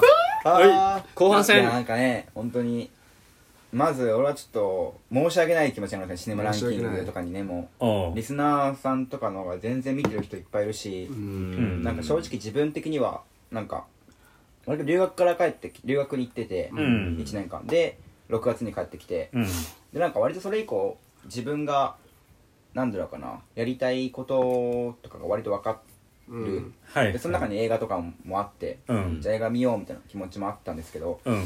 まあなんかいろいろ忙しさを言い訳にしてちゃんと見れなかったり してるところもあって、うん。なんか他に見たことあるなとか思ったりして、っうん。ていう感じなのであの合計見た作品は全部23はいはい。3ですね多分、うん。2023年日本公開映画、うん。でまあランキングとしては割と、うん。当時見たタイミングだとか、うん。今思ってる今お今の抱えてる思いとかとどう結びつくかとか、そういうところも入ってきちゃうので、はいはいに超超超主観なランキングになってしまうんですけども、はい。はいまあもちろん。ご了承くださいっていう、うんね。前置きです。いやはい。えっとなのでトップ10だけ言うんですけど、まあ、その前なんかちょっとあの番外編的なやつで、あのまあ、3つ挙げるとうん「あのタイタニックを」これは別に対象があるんですけど映画館でリバイバルやったじゃないですか、うん。はいはい。初めて見てうん。なんか長いからっていう理由でこれは見てなかったんだけども、うん。まあ、見たらまあなんかまあいい映画だなっていう 見終わった後なんかちょっと幸せになったような気持ちがして、うん。やっぱすごいなって思ったのと、うん。あとはあ私オルガ・ヘプナロバー見たんですけどおう。これはスロバキアでうん。最初に死刑になった人、ううんん少女の話でうん。あのーすごく淡々と描いてるし、うん。あの色味もモノクロだからないんですよね。うん。であの劇伴も流れないし、うん。なんだけどなんか引きつけられるっていうのはうん。なんかこのオルガのすごくナレーションっていうかどなんていうんだ、えーモノローグ。モノローグ、うん。とかが出てきて。うん。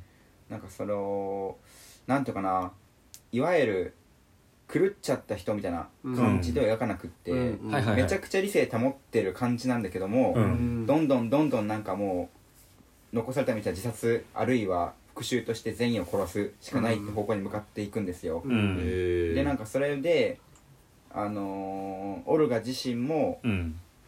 なんていうか何を求めてるかってしてて、うん。彼女はあのレズビアンなんですけど、うん。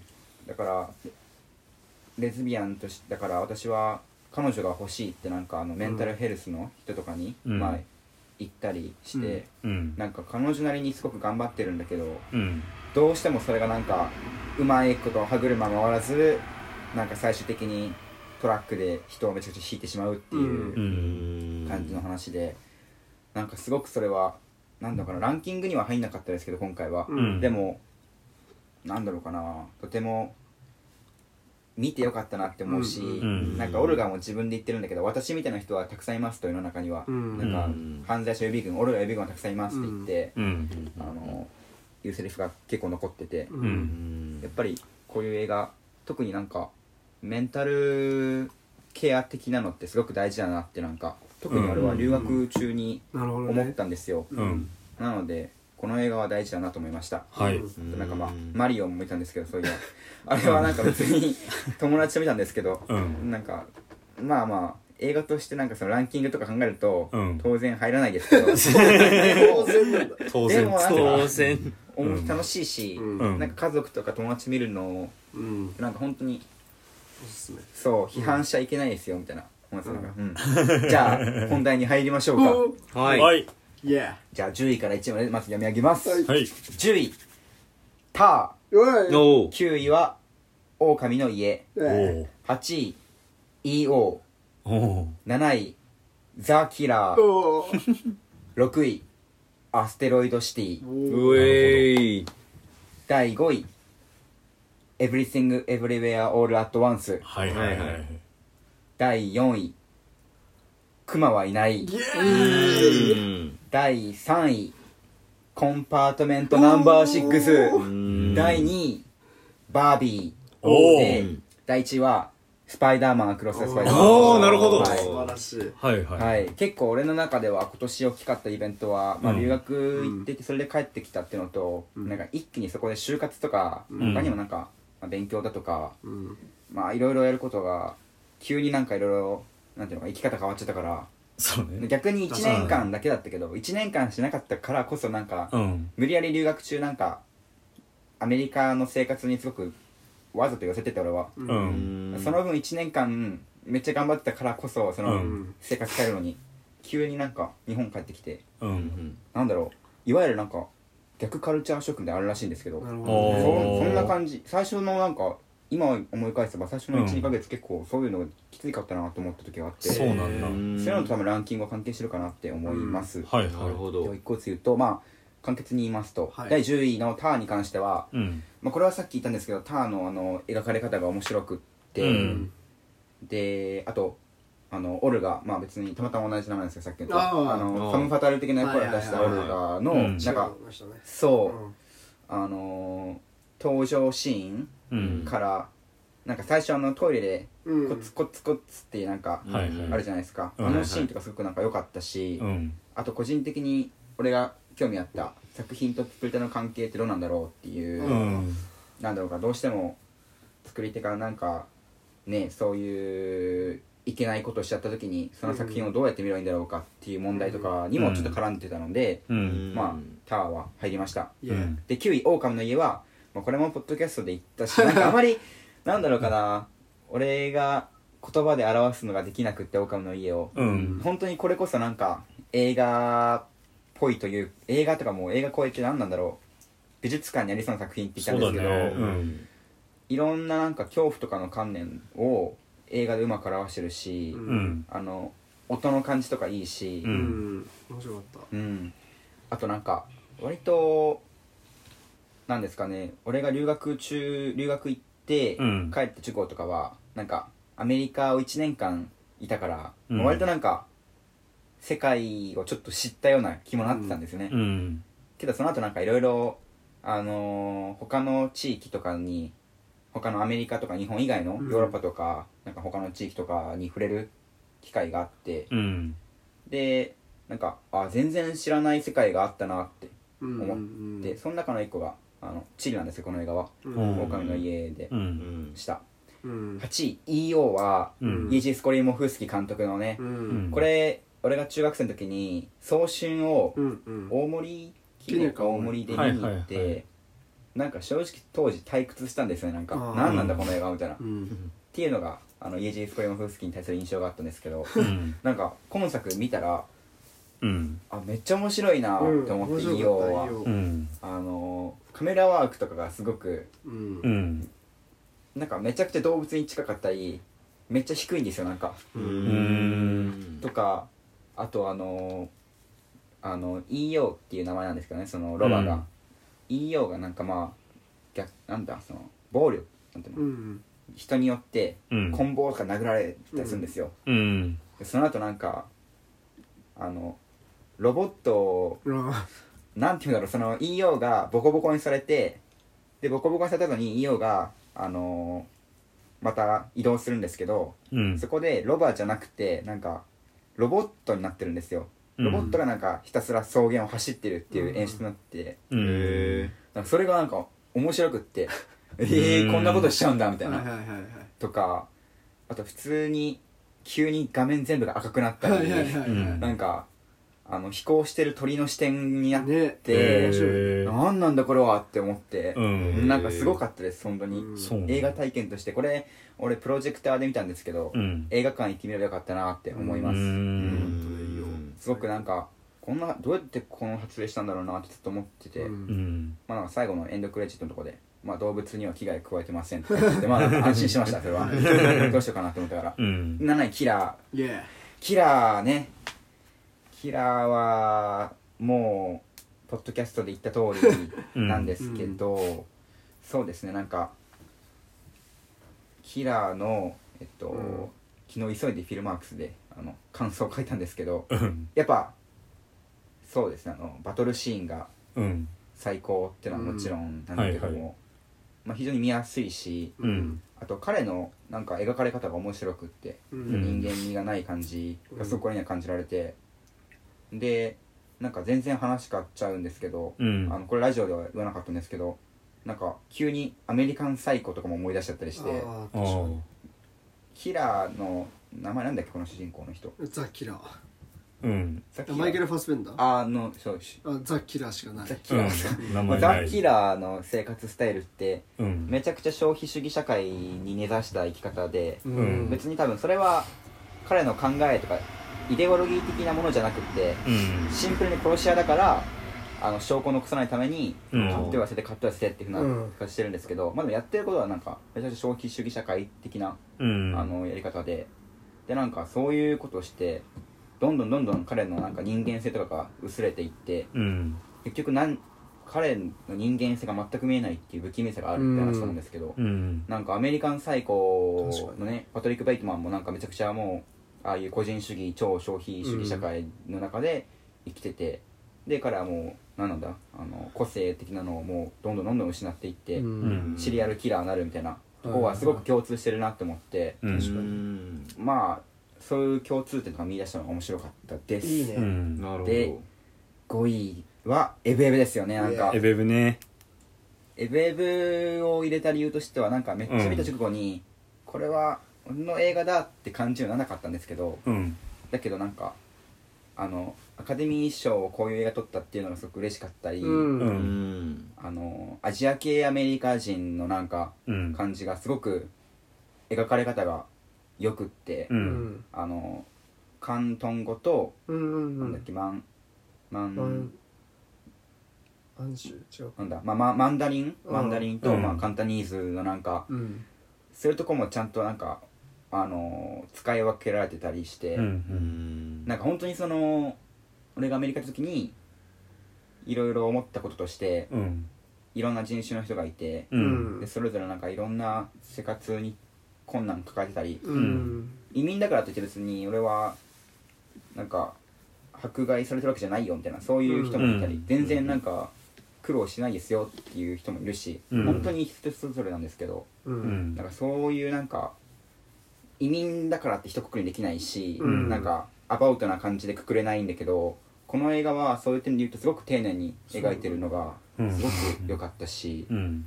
やっぱり人に優しくするっていうメッセージは、うん。なんか結構当時の俺には響いたとありまして、うん。ううんん。そうですねなんかあのー割と留学中にあのー最初何も英語わかんなくってうん。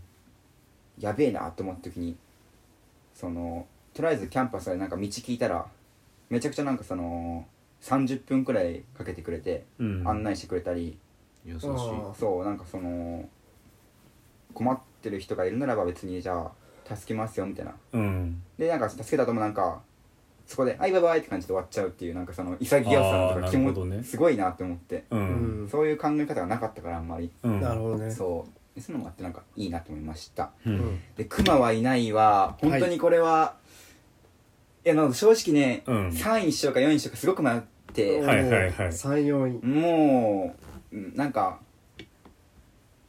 結構別格っていうか、うん。なんか、うん。わかります。割とだから5位と4位で分かれてるかなって感じしますら、うん。あのちょうど見た時期っていうのもいろいろあの戦争が起きたり、うん。うん。ノーベル平和賞をイラン人の人たちがしたりとかはいはい。はいはいそういうきっかけででなんかイランの政治事情とか全く知らなかったううんん。からなんか結構それ以降俺は知らないこと多いなって思ってうん。結構世界のなんかうーん紛争とかうん難民問題とか、うん。全然この今回の映画とは違うんですけど、うん。そういうことにもあの目を向けるきっかけになって、うん。うん。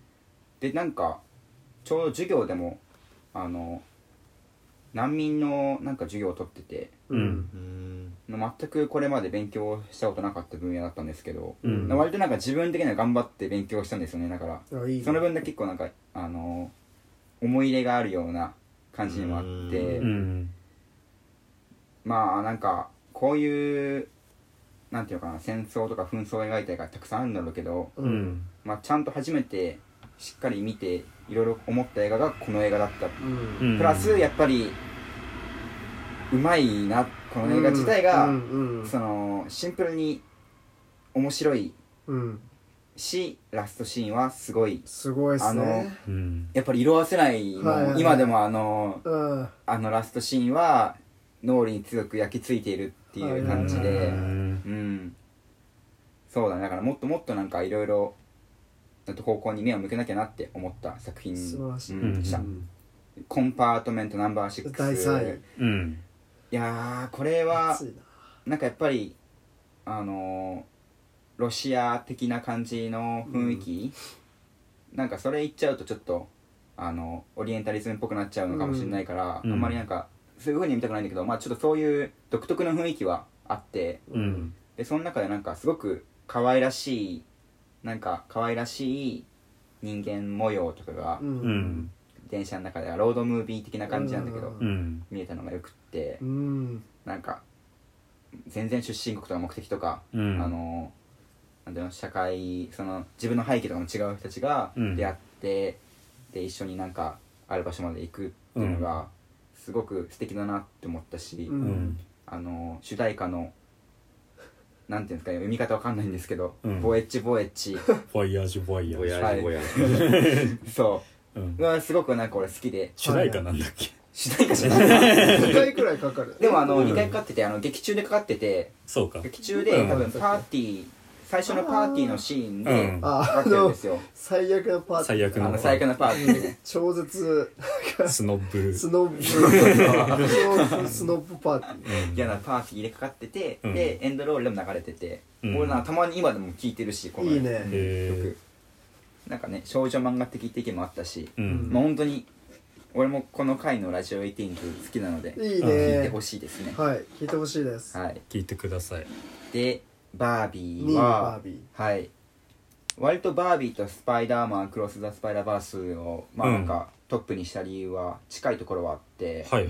それこそ本当に留学が終わってめちゃくちゃなんか就活とかしなきゃなみたいなうん。なってた時にあのわきついなと思って結構、うん。あのまず暑すぎ東京の夏が暑すぎたらああず嫌でれううん。んで電車の中でなんかなんか2時間くらいうん。最初の方家から大学までかかったんですけど、うん。寮に入るまでは。うん。2時間くらいの通勤とかもめちゃくちゃきつくって、うん。なんかいろいろとなんか急に自分がまた変わってしまう気がして怖くってなんか、うん。あーそういう今から俺は就活とかするなんかそういう仕事人みたいなうん。はいはい人間のになってくんだみたいな、はい。いろいろなんかなんだろうかな。あの価値観とか自分で変わったのかなって思ったけど、うん。別にそれも一瞬のものでまた消えてしまうのかなみたいなのうん。あったんですけど、その時になんかバービーとかはなんかあの自分を肯定するとか、うん。はいはい。まああとは普通に舞台がめちゃくちゃあの留学中に行ってた場所に近かったしうん。はいはいはいはい。それもすごくなんかほっとした気持ちにもなってううんんっていうのがありました。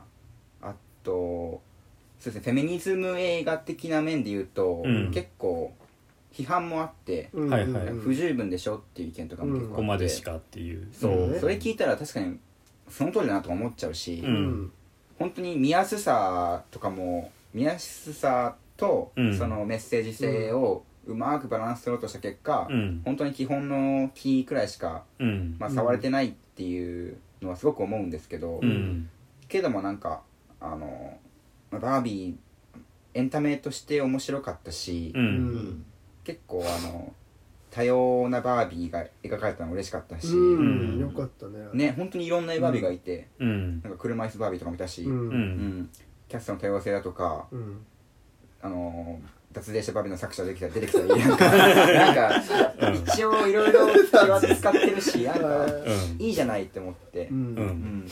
結構あの見た後とかインタビュー映像とかもいろいろ見たりして、うん。グレタ・ガーウィックとかマーゴット・ロビーとかのうん。いろいろ見てたので思い入れがありました。はいはい。うん。で「アクロス・ザ・スパイダーバースうんうん。は」ななんだろうなんか本当にぶっちぎりでこれはめっちゃ面白いって思ってうんそのこれもちょっとうんアメリカの留学しに感じたアメリカっぽいのを感じられたのがうん。良かったんですけど、うん。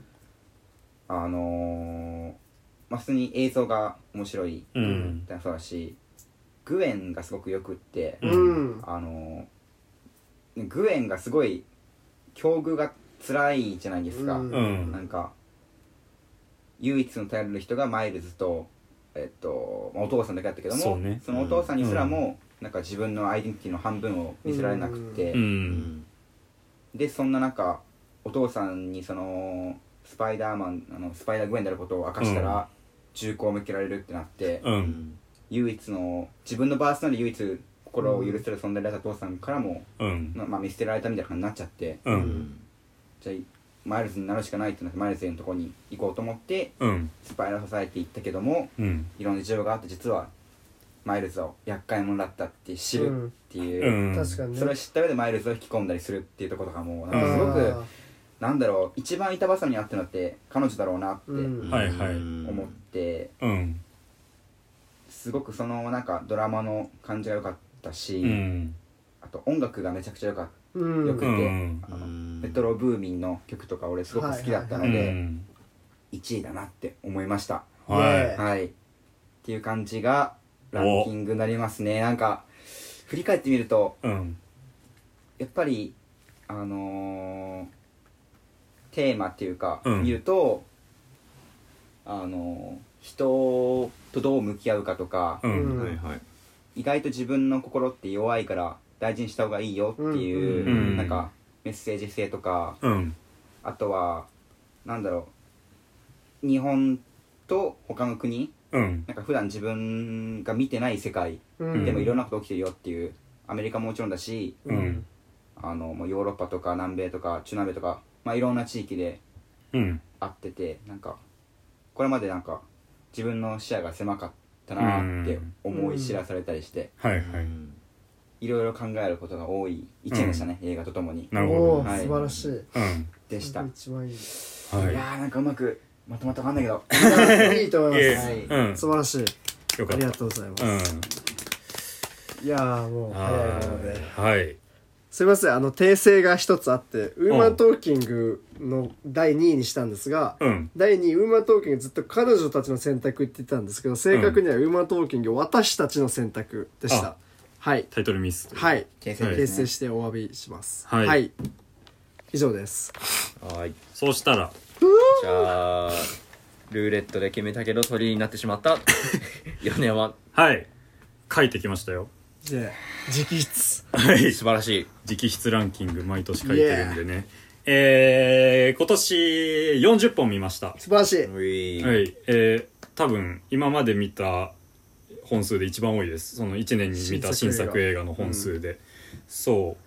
なんでちょっと頑張れたなと思って自分的には嬉しいですね。去年26本とかだったああんですごいね。うん。そう考えると。大幅にそう年末にかけてめちゃくちゃ追い上げたりしたんで。そうだね。素晴らしい、うん。めっちゃ見てたよね年末。そう。まあ就活も卒論も終わった途端にそうすごい追い込んだりしてうん。この本数見れたんでえっ、とまあ20位ぐらいからなら行ってもいいでしょうかというところどうぞ。でうん。えーじゃあもう行っちゃおうかな。えっとテーマ性とかはなんかあのまあ角田とかその山下とかも言ってたけど俺もやっぱり今年映画の見方すごい変わったというか、うん。一番大きいのは今年その映画一本撮ってみたことですね。その確かに。そう一本短編映画撮ってまあまだ公開っていう公開はできてないんですけど、ん。でもその一回映画作ってみるまあ勉強もちゃんとしてみたしその、どういう映画映画史とかも含めてうん。勉強も初めてちゃんとしてみたし、うん。撮り方のこととかもね、うん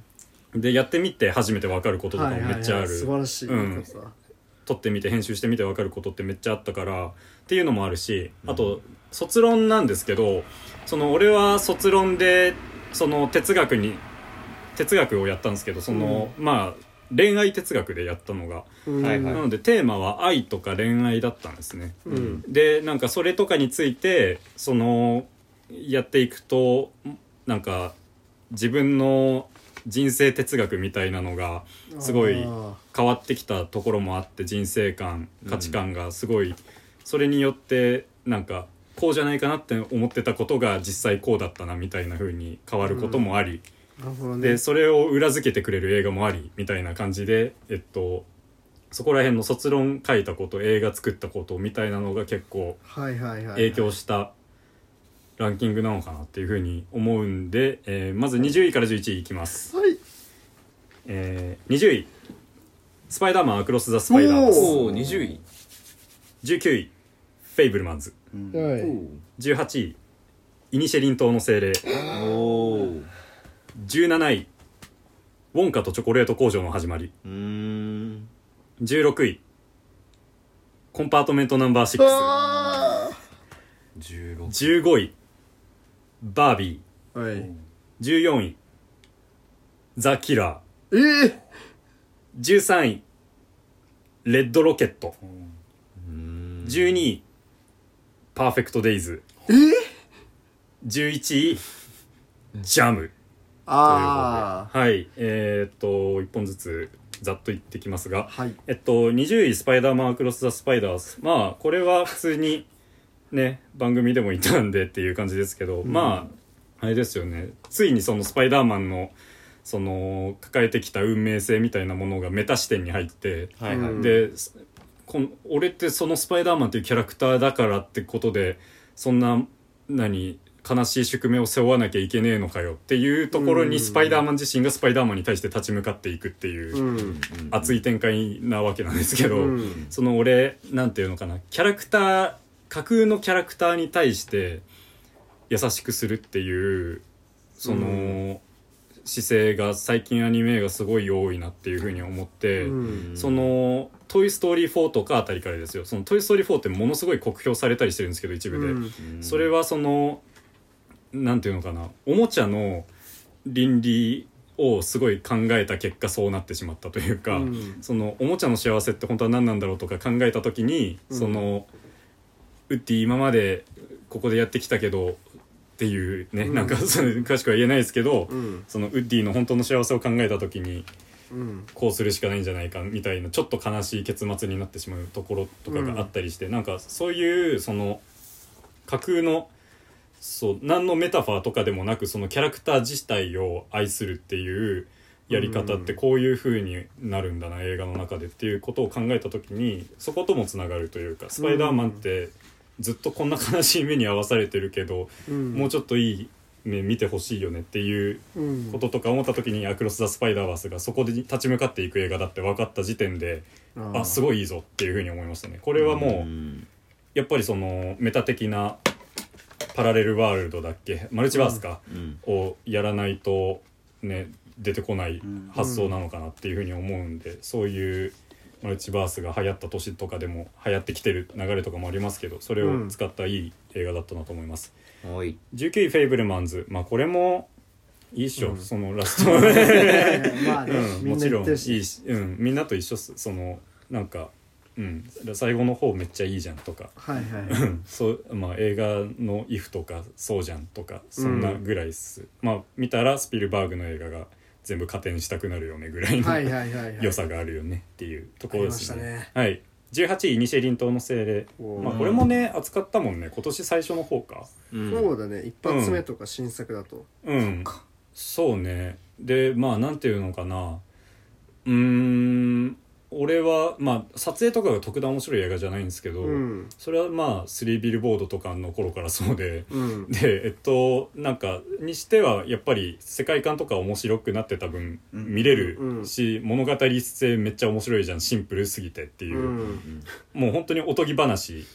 おとぎ話というのかな、なんかもう偶話ですよね。偶話をやってて、イニシェリン島の精霊って。だからこんなシンプルな塩味みたいな映画撮れんだなでそれでこれでちゃんと面白いんだなみたいなうん。ところで結構感心して印象に残っていますね。なんか1対1の人間関係がそのあそんなところまで行ってしまうんだっていうその、最後2人が浜辺に立つわけですけど、うん。浜辺に人間関係の行った岬みたいなところにたどり着くわけですよね。うんでそのところでそのコルムだったかながなんか最後言うあ「エニタイム」っていうセリフがめっちゃ良くて、うん。うん。まあ見てもらったら分かるんですけどあそう,、そういう1対1の関係性の俺はそういうところに行ったことがないなっていうふうにうん。思わされる感じとかね、うん。うん、ちょっとすごく食らった映画でありましたね。うん。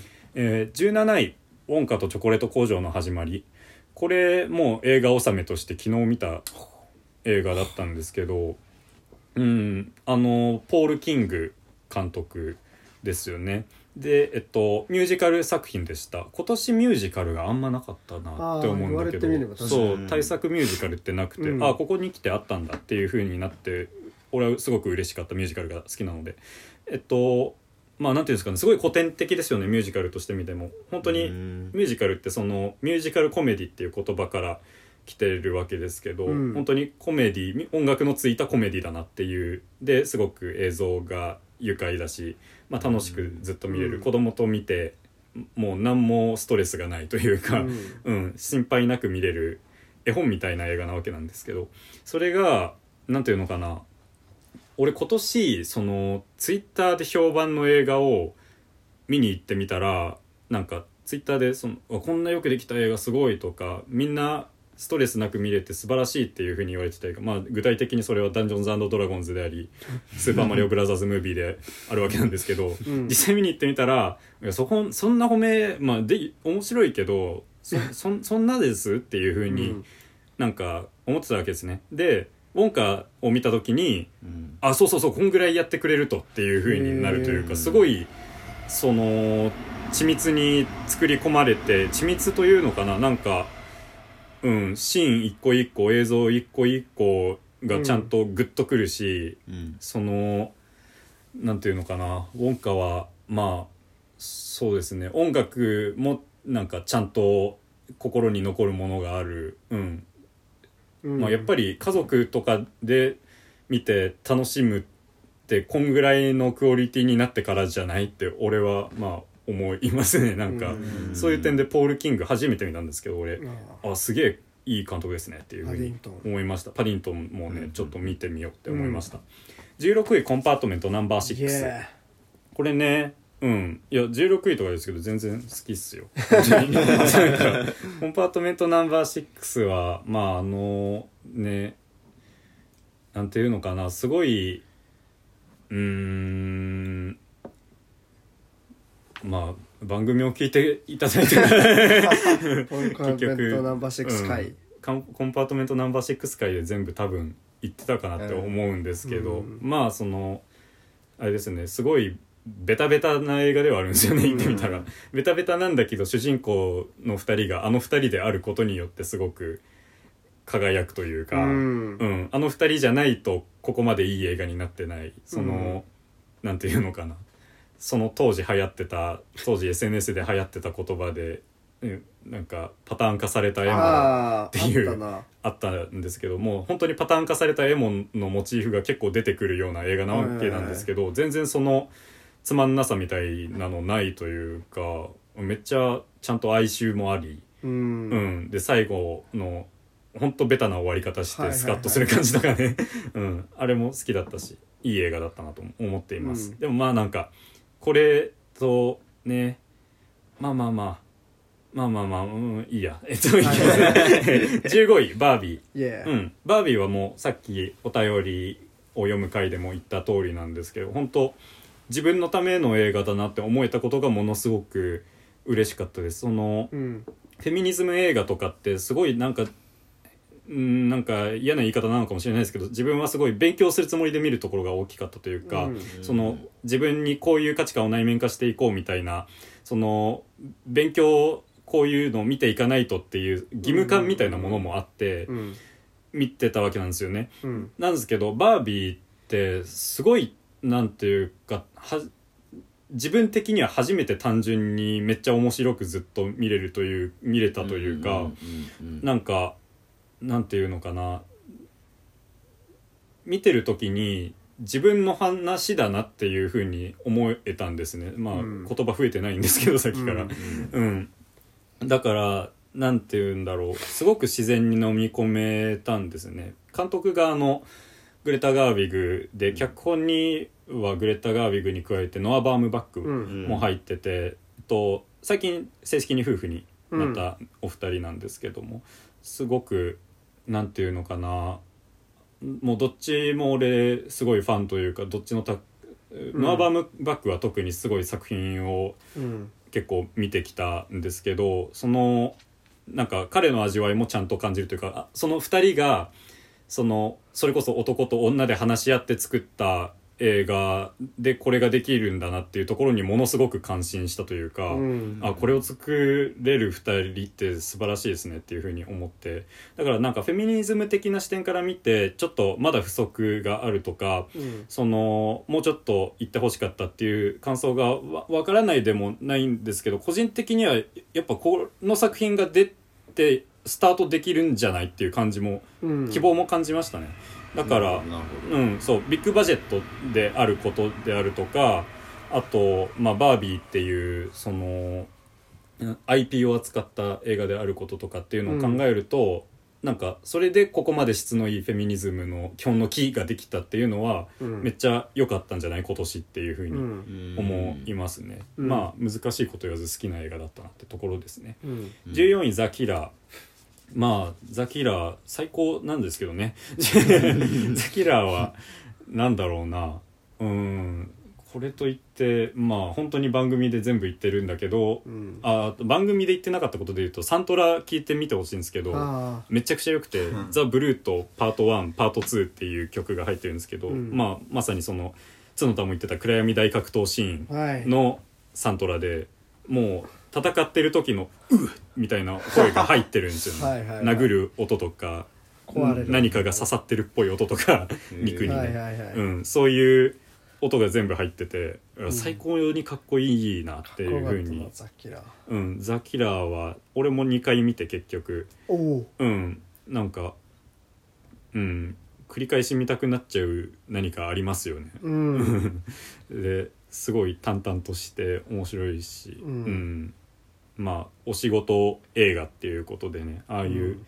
淡々としたかっこいい仕事になってみたいですよね、えー13位「レッドロケット」俺今年ショーン・ベイカー全部見ましてやっと、うん、でそのなんか昔のね作品とか、まあ、チワワは見ていたポルノ女優のなんとかみたいな終わってる放題のやつがあるんですけど、はいはいはい。現代が「スターレット」だったかな、はいはい。なんかあの映画から結構まあ本当に作家性が一貫した人だなっていうのはあってそのなんていうのかな。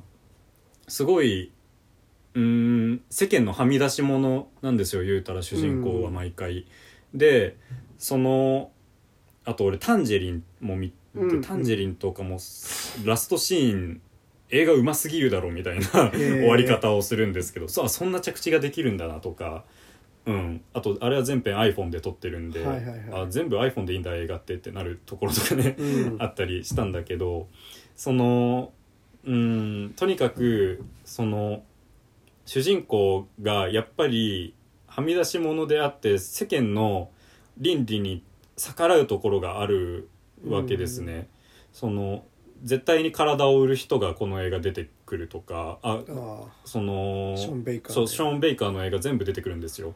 でそういうのとかも一つ作家性としてあってで今回「レッドロケットは」まあえっと AV 男優っていうのかな、はい。ポルノ。そのポルノ男優がなんかポルノ男優のアカデミー賞を逃したが取ったかみたいなあたりの そう。だけどまあ常々言われている通りものすごいクズさ。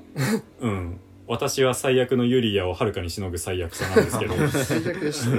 ワーストパーソン・イン・ザ・ワールドっていう言葉がものすごく似合う男なんですけど。そのに。うん。本当そう。他の映画だったら絶対端にいるこいつなんやねんマジでって思うようなやつが真ん中に添えられてるうん。のにすごくなんか不思議な爽快感すらある映画で、なんていうのかな。だからそのショーン・ベイカーのレンズを通して見た時にその倫理を俺はちょっと正直あまり正しく測れなくなる。自分のうん。中にある倫理観を信じれなくなるというか、うん。全然この毒図男がヒーローに見えてくるんですね、うん。彼の映画の中で。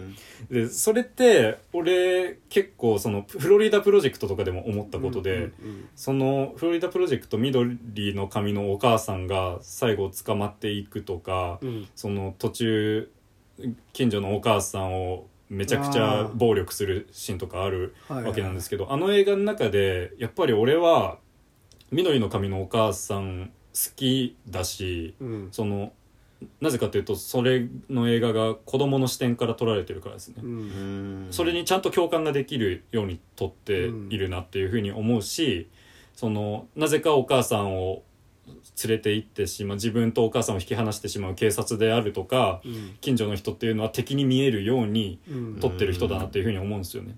だからそういうその倫理を乗り越える強さみたいなものはこの人の映画あるなっていうふうにうん思うしで、まあ、映像も編集もものすごく頼もしく、うんうんううんん、印象に残っていますね。そうですね。うん、最後のなんか主人公がめっちゃ叱られるシーンがあるんですけど、はいはいはいはいはいはい。あそことかめっちゃ、あれクライマックスだし。うん、そっからそんなことになるのかいみたいな、うんんのも良かったです、うん。はい、えー、12位「パーフェクト・デイズおお」俺今あの気づいたかな？顎ひげがないんですけどあ本当だ。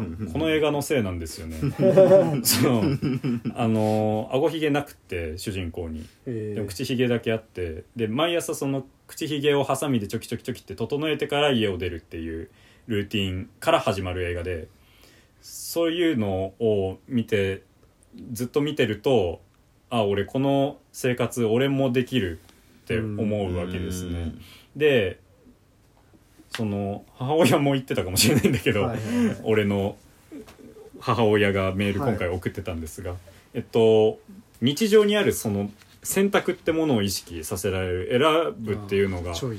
そう日常にあるよなっていうことを思い出させられるんですね。その平山さんはその銭湯に行ったり、うん。居酒屋で飲んで一杯居酒屋によって一杯やったりっていうのを、うん。そのルーティンにしててでなんていうのかな。その一つ一つをすごく、うん、表情豊かに楽しんでいくわけですね。でフィルムカメラで写真撮るとか毎朝車で出勤中にカセットで音楽を聴くとか、うん。そういうなんか一つ一つの所作っていうのを見ているとなんかあ自分も本当はこういうのできるしうん。毎日繰り返しだから気づいてないけどお湯を浴びるその瞬間とか外出た時太陽を見る瞬間とかってゼロベースで考えたらあすごいいいってなるんじゃない？っていうふうに思うわけですね。うん。だから慣れちゃってた感覚をもう一回思い出せんじゃないのっていうふうに言ってくれるうん。映画で、そういう意味でまあ言われてる通りその全然美化してると思います、その、うん本当のトイレ清掃員でこんな人がいるかっていうとマジで分かんないし、そのなんていうのかな。まあトイレのシーンとかもトイレ清掃のシーンとかも汚物が一切映らないように撮られてるんですね、はいはい。だからすごく美化されたうん。日常じゃないかこんなのはっていうふうに批判する声もあるんですけどでも俺は映画って美化じゃんっていうふうに思うというか、うん。その表現活動あれですよ。その必要っていうかなんか現実そのままに映せることなんてなくて、うん。で映画なんかそれこそカットしてつなぎ合わせてっていうのをやっているわけで日常そのままを映すなんてのは、結局無理じゃんその映画の特性上って思うんで、ううん。ん実際より悪くなるか良くなるかしかない、うん。よく悪く見えるかよくよく見えるかしかなくて、まあ、だったらよく見せたいんじゃないのみんなっていうふうに思うんで、まあよく気も心地のいい映画を撮るんだったらね、ううんん。っていうふうなことを考えた時にまあ全然美化してるだろうけどそれが仕事じゃんこの映画のっていうふうに思って、うん。俺は美化されたこの日常を見て背筋が伸びる思いがしましたね。うん。えー、11位ジャム。これえっとねあのートニー・ガトリフっていう監督「ガッジョ・ディーロ」っていう映画とかを撮ってるアルジェリア出身の監督なんですけどあのーその監督がえっと2017年に撮った映画なんだな。へえ。うん。めっちゃ前だ。そう。がやっと 日本に渡ってきて公開したっていうことなんですけどそのギリシャのレスボス島に住んでるその女の子ジャムがそのお父さんにちょっと船のパーツお父さんが船持っててこの船のパーツをイスタンブールまで行って買ってこいっていうふうに言われて、で買って帰ってくるっていうお話なわけででなんですけどそのまあ言うたら行って帰ってくる話なんですけど行くが全省略されてるんですね。でもうい行ってこいって言ってお父さんが行って主人公のジャムが船に乗ったらもう次のシーンではイスタンブールに着いててイスタンブールでなんかベリーダンスを踊ってるシーンから始まるみたいないう映画なんですけどそのなんかそういうとこも含め省略がいちいち大胆でポンポン進んでいくんですね。うん。で画面に関してもあそこを映さないんだなっていうのとかもあってなんかすごいなっていうその独特なテンポ感があるんですね。でそれがずっとこの映画音楽が流れるミュージカルなんですけど一応。うん。そのレンベティカだったかなレベティコ？っていうその曲をずっと女の子が歌って演奏してっていうのがあってそれはそのギリシャとトルコの文化の融合だっていうふうに主人公は言うんですね。でそういう音楽ギリシャとトルコの融合とされてる音楽をずっと歌いながら途中そのなんかフランスからイスタンブール来たんだけど全部なんか盗まれちゃったからあんたと一緒に行きたいっていうふうに言われて女の子と一緒に行くことになってだからガールズロードムービーになるんですね。そのうんうん。そういうシスターフッド的な話にはいはいはいなっていくんですけど終盤にかけてまあなんかなんていうのかな。その終盤にかけてというかまあさいそのさっきも言ったように独特なテンポとエキゾチックな音楽で進む、まあなんかその映画自体がすごいエキゾチックな感じうんに包まれるんですけど、で主人公のジャムもかなり奇想天外な女の子というか大胆不敵、うん。結構なんか強気だなというかこんななんか一つ一つの困難を結構大胆に乗り越えていく。歌うだけで乗り越えたりするシーンとかはもう映画的だなって思うんですよ、へうん、その最初は結構そのリズム化に置いてかれそうになるのがだんだん映画のテンポに飲まれてて、うん。で終盤はそのままなんかずっとあったその音楽レベティコのうん。そのギリシャとトルコの融合みたいな言葉あったんですけどそこへとテーマ性がドライブしていく。移民問題とかが入ってくるんですね。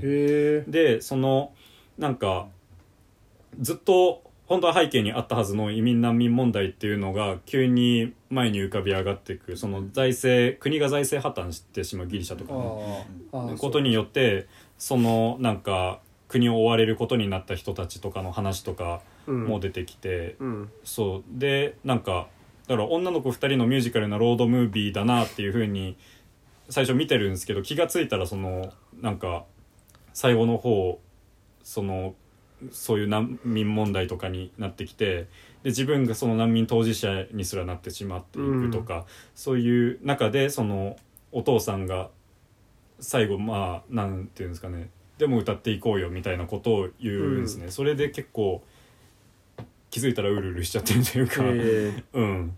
なんかシーン一つ一つも結構キュートなショットとかすごいあるしなんか、うん。私が歌ってるんじゃなくて流浪の心が歌ってるんだみたいなすごいいいセリフとかうん。もあったりして、まあなんかね最後の方とかはもう映画で例えるのあれかもしれないんだけどあのアンダーグラウンドみたいな。ああなるほど。うん。そうそうそう。そういう味わいになっていくわけですよね、楽器を弾きながら歌いながらはいはい。そう。生きていこうよっていうそうクストリッツァー的な、うん。ああいう画面と音楽にもなっていってそこで結構俺はなんかあめっちゃいい映画だったな思いがけずっていうふうに思ったというか、うん。2017年ですけどあの当時こんな、うんなんか新しいようなクラシックなような映画があったんだなって思ってうん。すごい嬉しかったですね。うん。すごいすごいいい映画だったと思う、うん。これねラジオ18で扱ったら面白かっただろうなって思うんですけど、へうん、ちょっとまた公開されたらってぐらいですね。ああもう終わっちゃったのか結構。うん。俺の近くでは終わっちゃってるなって感じはいはいではいまでが11位。あそうまだベストいや20結構出ちゃったねでも、うん。ザ・キラーとかもね、ね。なのでどうなるのかっていう。どうなっちゃうんだってそいう。う何が残ってるのかっていう。果たして。いきます。10位。ファルコンレイク。よーおお9位。エンパイア・オブ・ライト。ああ8位。マイ・エレメント。おう。うん。7位。キラーズ・オブ・ザ・フラワームーン。うん。6位インディ・ジョーンズと運命のダイヤルあへえ5位。アステロイド・シティ。あはいはいね。4位。ザ・ホエール。ああおお3位。エブリシング・エブリはオール・アット・ワンス。うん。はいはいはい。2位。枯葉。ああ1位。アフター・サン。あああそうかそうか。はい、いきあなます。るほど。10位ファルコンレイクまあラジオで覚え話してたますよ。バルコンレイクうん、ラジオで話したことがうん。本当全てではあるんですけど、俺が印象に残ってるのはバスティアンがバスティアンがあの主人公のバスティアンですね。うん。が映画の中の言葉で言うと二塁へ進むあシーンではいあの時の最後のショット終わりうんの笑い声がうんうん。あの尊さを記憶し続けているんですね。ななんか。で山下が当時湖を社会のメタファーと捉えることができるんじゃないかみたいなことを話してたかなと思うんだけど、ファルコンレイクをね、うんそれがすごい俺もあ確かにねっていうふうにあの後結構考えたというかうん。やっぱその社会っていうメタファーである湖の中で泳げずはいはいはい溺れてしまうっていうバスティアンの姿が結構ひどく美しく見えるというか、うん。そのなんていうのかな。あの結構昔話とかで処女性を称賛する物語って結構あると思うんですよ。うん。でその処女が処女のまま死ぬっていうことの美しさってあるよねみたいなことを、その良しとする昔話とかって結構世界各地、日本にもあって、うん。でそれへの現代的なアンチテーゼだなっていうふうに思うというか、バスティアンがそのなんかちょっとだけ社会のうん。何かを内面化社会の汚いなんか構造みたいなものを内面化してしまってクロエと離れてしまってっていうところででもやっぱあいつって泳げなかったっていう風に死んでいくっていうところの絶妙な切なさうんがすごい俺は食らったというか、うん。うん、ほんもっと純粋で入れたかもしれないよねっていうそこの、ね、悲しさみたいなものを思い出しますね、うん。えー9位「エンパイア・オブ・ライト」エンパイア・オブ・ライト本当に映像が良くてただごとじゃないんですよロジャー・ディーキンスの撮影力が。もうなんか映像を思い返すほどノスタルジックな感情にとらわれるんですけどうんうんうん。だから俺サム・メンデスじゃないですか監督が、うん。サム・メンデスって1917とかはいはい。うん007とかのイメージで俺は、うん。でそういうアクションもサスペンスもなしで、うん。ロジャー・ディーキンスの綺麗な風景みたいなものをゆったり味わえる時間っていうのがめっちゃ幸せだったなっていうふうにああなるほど。思い出すんですね。でキャラクターなんか映画館で働く男の子とおばさんの恋愛みたいな、うん。そういうお話なんですけどそれ以外のキャラクター一人一人もなんていうんですかねすすごいさりげなく色気があるうんんですね、ちょっとずつ喋ることがあなんか達観してるというか老成してるみたいな、うん。ですごくみんな優しい優しい人しか出てこない映画で、うん。いいなって思いますね。で、まあ、さっきも言った通りその男の子とおばさんっ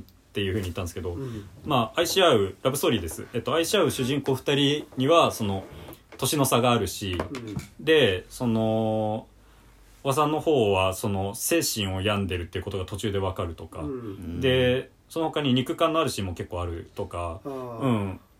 だけどそのどれも全然センセーショナルに描こうとしないんですね。うん。そのなんていうかすごいそこを誠実に捉えようとしててうん。なんか精神病んでるっていうことが中盤わかるのってなんかちょっとしたツイストでもあるんですけど映画の中で。うん。だけどそのそれってすごいセンセーショナルなツイストというより日常の中に当然あるツイストというか、うん。あ君ってあそうか精神病んでたんだっていう風になることって、うん。俺は意外と人生今まであったというか、そのあそういうことあるよねっていう風に、うん。なんていうんですかねい人の知られざるパーソナリティが急に明らかになるのってなんかとんでもない驚きではなくて、うん。その当たり前な衝撃じゃないですか。うん。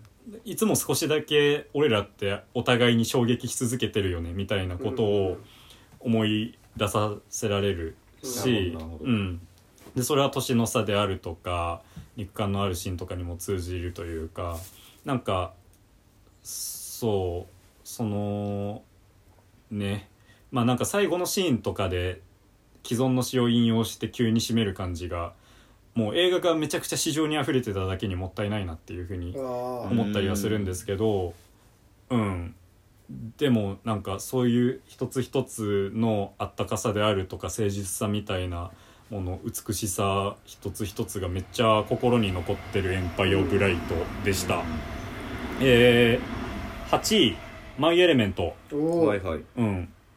まあえっと20位で「スパイダーマン・アクロス・ザ・スパイダーバース」を上げてうん。いるわけですがその、うん。アニメーションの世界今すごいその、まあ、スパイダーバース以後、うん。結構俺は革命が起きた。スパイダーバース以前以後に分かれるって言っていいんじゃないかっていうことを言ったんですけど、実際それってめっちゃなんかスパイダーバース見た当時に思ったけど今本当にそうなってきてるなって思うというか、うん俺今回ランキング22位に長靴を履いた猫あと9つの命を入れてるんですけどあれとかまさにあそのスパイダーバース以後の映画なんですね。スパイダーバースの遺発を継ぐというか。うん。で俺見れなかったんだけどえっと忍者タートルズあーミュータントタートルズ。そうミュータントタートルズのタートルズミュータントパニックか。うん。っていう映画も予告編を見る限りものすごくついでる、まあ、要するに 2D と 3DCG のアニメーションはリアリティじゃなくてこっちに舵を切れるんじゃないかっていうことをスパイダーバースが提示した途端みんなやりだしたんですね。なるほどね。確かに確かに。そう。でウィッシュはそれをすごくあウィッシュの話してなかったんですけどウィッシュ今回30位に入れてて。30あ うん。のさっきあのお便り会でもねえっとおまけさんとかが挙げてくれてたかなと思うんだけどうんそのすごくそれを稚拙な形で体現してしまった というかうんなんか昔のディズニー映画ってあの 2D アニメに CG が変な浮き方で混ざってきた時代ってあったんですよ。うん。その「美女と野獣」とかは結構うまくやってるんだけどヘラクレスとかねなんかうんめっちゃ浮いてるなみたいなとかあったんですけど、なんかその時代に逆戻りしてんじゃね？みたいな風に言う人もいる中で、えっと「マイ・エレメント」は本当ピクサーディズニー共作ですけど、もうピクサー作品のアニメーションの質の高さを思い知らされるうん。というか、もうやっぱり一番巨大資本だと思いますし。うん。で単純に技術力もあるんだと思うんですけどうん。なんかアニメーションの面でもストーリーの面でも深みがやっぱ他のアニメとは違うなっていうふうに思って、そのなんかやっぱり「スパイダーバース」の系譜俺めっちゃそう長靴を履いた猫とかもあめっちゃ面白かったし好きだなって思うんだけど、結局なんかちょっと小手先っぽく感じられちゃうよく考えたらみたいな。うん。ぐらいのそんぐらい鼻につくような圧倒的力量で黙らされる 感じがあって「へーマイ・エレメント」の CG は。うん。なんかやっぱりあれもちょっと 2D の要素を入れてるというかそのリアルリアリティのある質感ではあるんだけどその主人公の女の子が炎で、えっと、水の女男の子と恋をするうん。恋愛をするっていうプロットなわけですけどそれがすごくなんていうのかな女の子のエンバーがメラメラと動くその感じはリアルな炎じゃなくてアニメーションの炎なんですよね。ちゃんと。うんでその縁取られてる線が縁で終わらないというかまあうん。映像を見てもらわないとわからないかなというところもあるんだけどそこがやっぱ良くて。でまあ映像はそんぐらいですけどストーリーが何よりいい俺は刺さってうん。そのなんていうんですかエレメントシティっていうところが舞台で4つの属性がある、はいはい。と、雲水火土かな？みたいな感じの属性の人々が暮らしてるっていうのそういう世界観なわけですけどこれって何を思い出されるかというとズートピアですよ。うん。ディズニーの。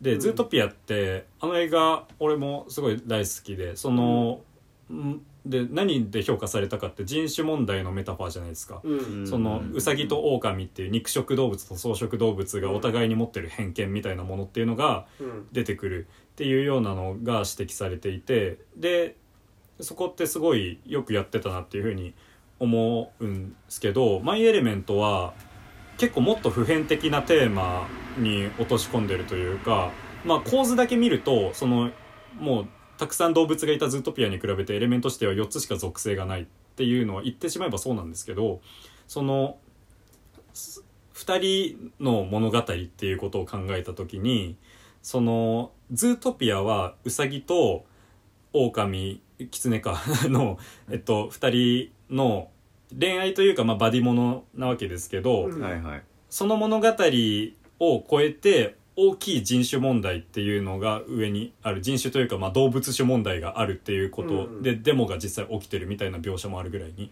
しっかり社会問題として映像の中で描かれるんですけどこの映画は社会問題が実際に出てくるというよりはその実際に自分たちが生活して生きてる中でなんとなく感じる違和感みたいな方を結構具体的に描いていて、だからその火の女の子エンバーが水の男の子の家に行くと自分の家よりやっぱりちょっと裕福っぽいぞとか、そう火はエレメントシティの中でちょっとその差別されがちな属性であるとか、うん。でうんで差別されてきたがゆえにお父さんエンバーのお父さん炎の女の子のお父さんはその水に対してすごく差別意識を強く持ってるうん。みたいな、そういう構造とかも描かれる。だから言うたらそのそもそもの種の問題ではなくて、うん。文化と育ちの違いなんですよね。はいはいはいはいはい。で一緒になれないロミオとジュリエットの話なわけですよ、うん。家柄じゃなくて。種でもなくてね。だから自分がそもそも持っていった性質ではなくて経験の違いによって一緒になれないっていうことを描いている。でそれってめっちゃその普遍的だなって思うのはそのアメリカほど人種のルーツボでない日本でもめっちゃこういうことってあるなっていうふうに思うというか,、育ちがちょっと違うからとか、うん。価値観が家によって違うからということで一緒になれないっていうのはものすごい俺自身結構抱えてきた問題でもあってでもそこで愛し合うっていう2人の愛っていうのを炎と水の愛っていうすごいコンセプチュアルなうん。アニメーションで描けているのは素晴らしいなっていうふうにうん。思ったんですね。でそのまあなんていうんですかね。そのでラストにエンバーはその炎の女の子は文化と愛の中で折り合いをつけるんすよ。うん。ラストシーンで。でその折り合いのつけ方がめっちゃよよくって、うん。ああなるほどそうやっん。て前に進むことはできるよなっていうふうにうん。思ったり。でまあこれとかは本当に俺の卒論の問題とも関わってくるところでその、はいはい。卒論で俺は恋愛をやったわけですけど、うん。そのす卒論の中で一つのキーワードとしてあるのが共同経験でうん。その一緒に経験したことによってお互いはお互いを愛するんだっていうような一つの結論が俺の中で出てるんですね。うんだから要するに相手の性質っていうので最初は人を愛するかもしれないです。なんかその、うん。こういう性格で素敵だね君はとか、うんそういう優しさを持っているよねとかで最初恋するかもしれないけどだんだん2人でデートするであるとかデートしなくても一緒に何かを経験していくとその経験の方の記憶っていうのが好きになっていく、うん。だから性質っていうのはそのなんていうんですかねうーん変わっていきもするじゃないですか。自分の価値観なんて変わるし、うん。確かに。髪型も変わるし。っていう中でその経験っていうのは過去にあったことだから変わらなくて。うん。でそれ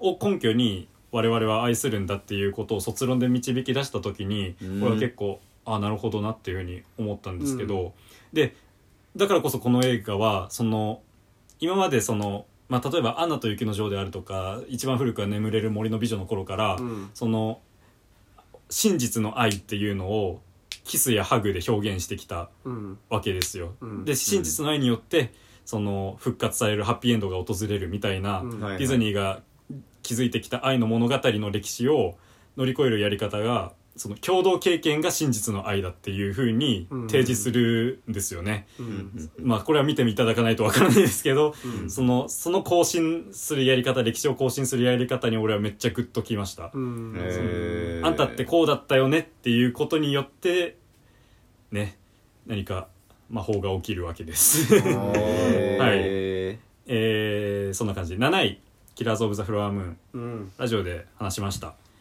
はいえーんまあなんもないですけど。でもこの3時間半ねうん。ずっと楽しませてくれたスコセッシの手腕が印象に残ってますね、うん。なんかうんこんな3時間半ガチでずっとおもろいの久しぶりだなというか、うん。インド映画でもあんま見ないよなとかうん。思ったりしました。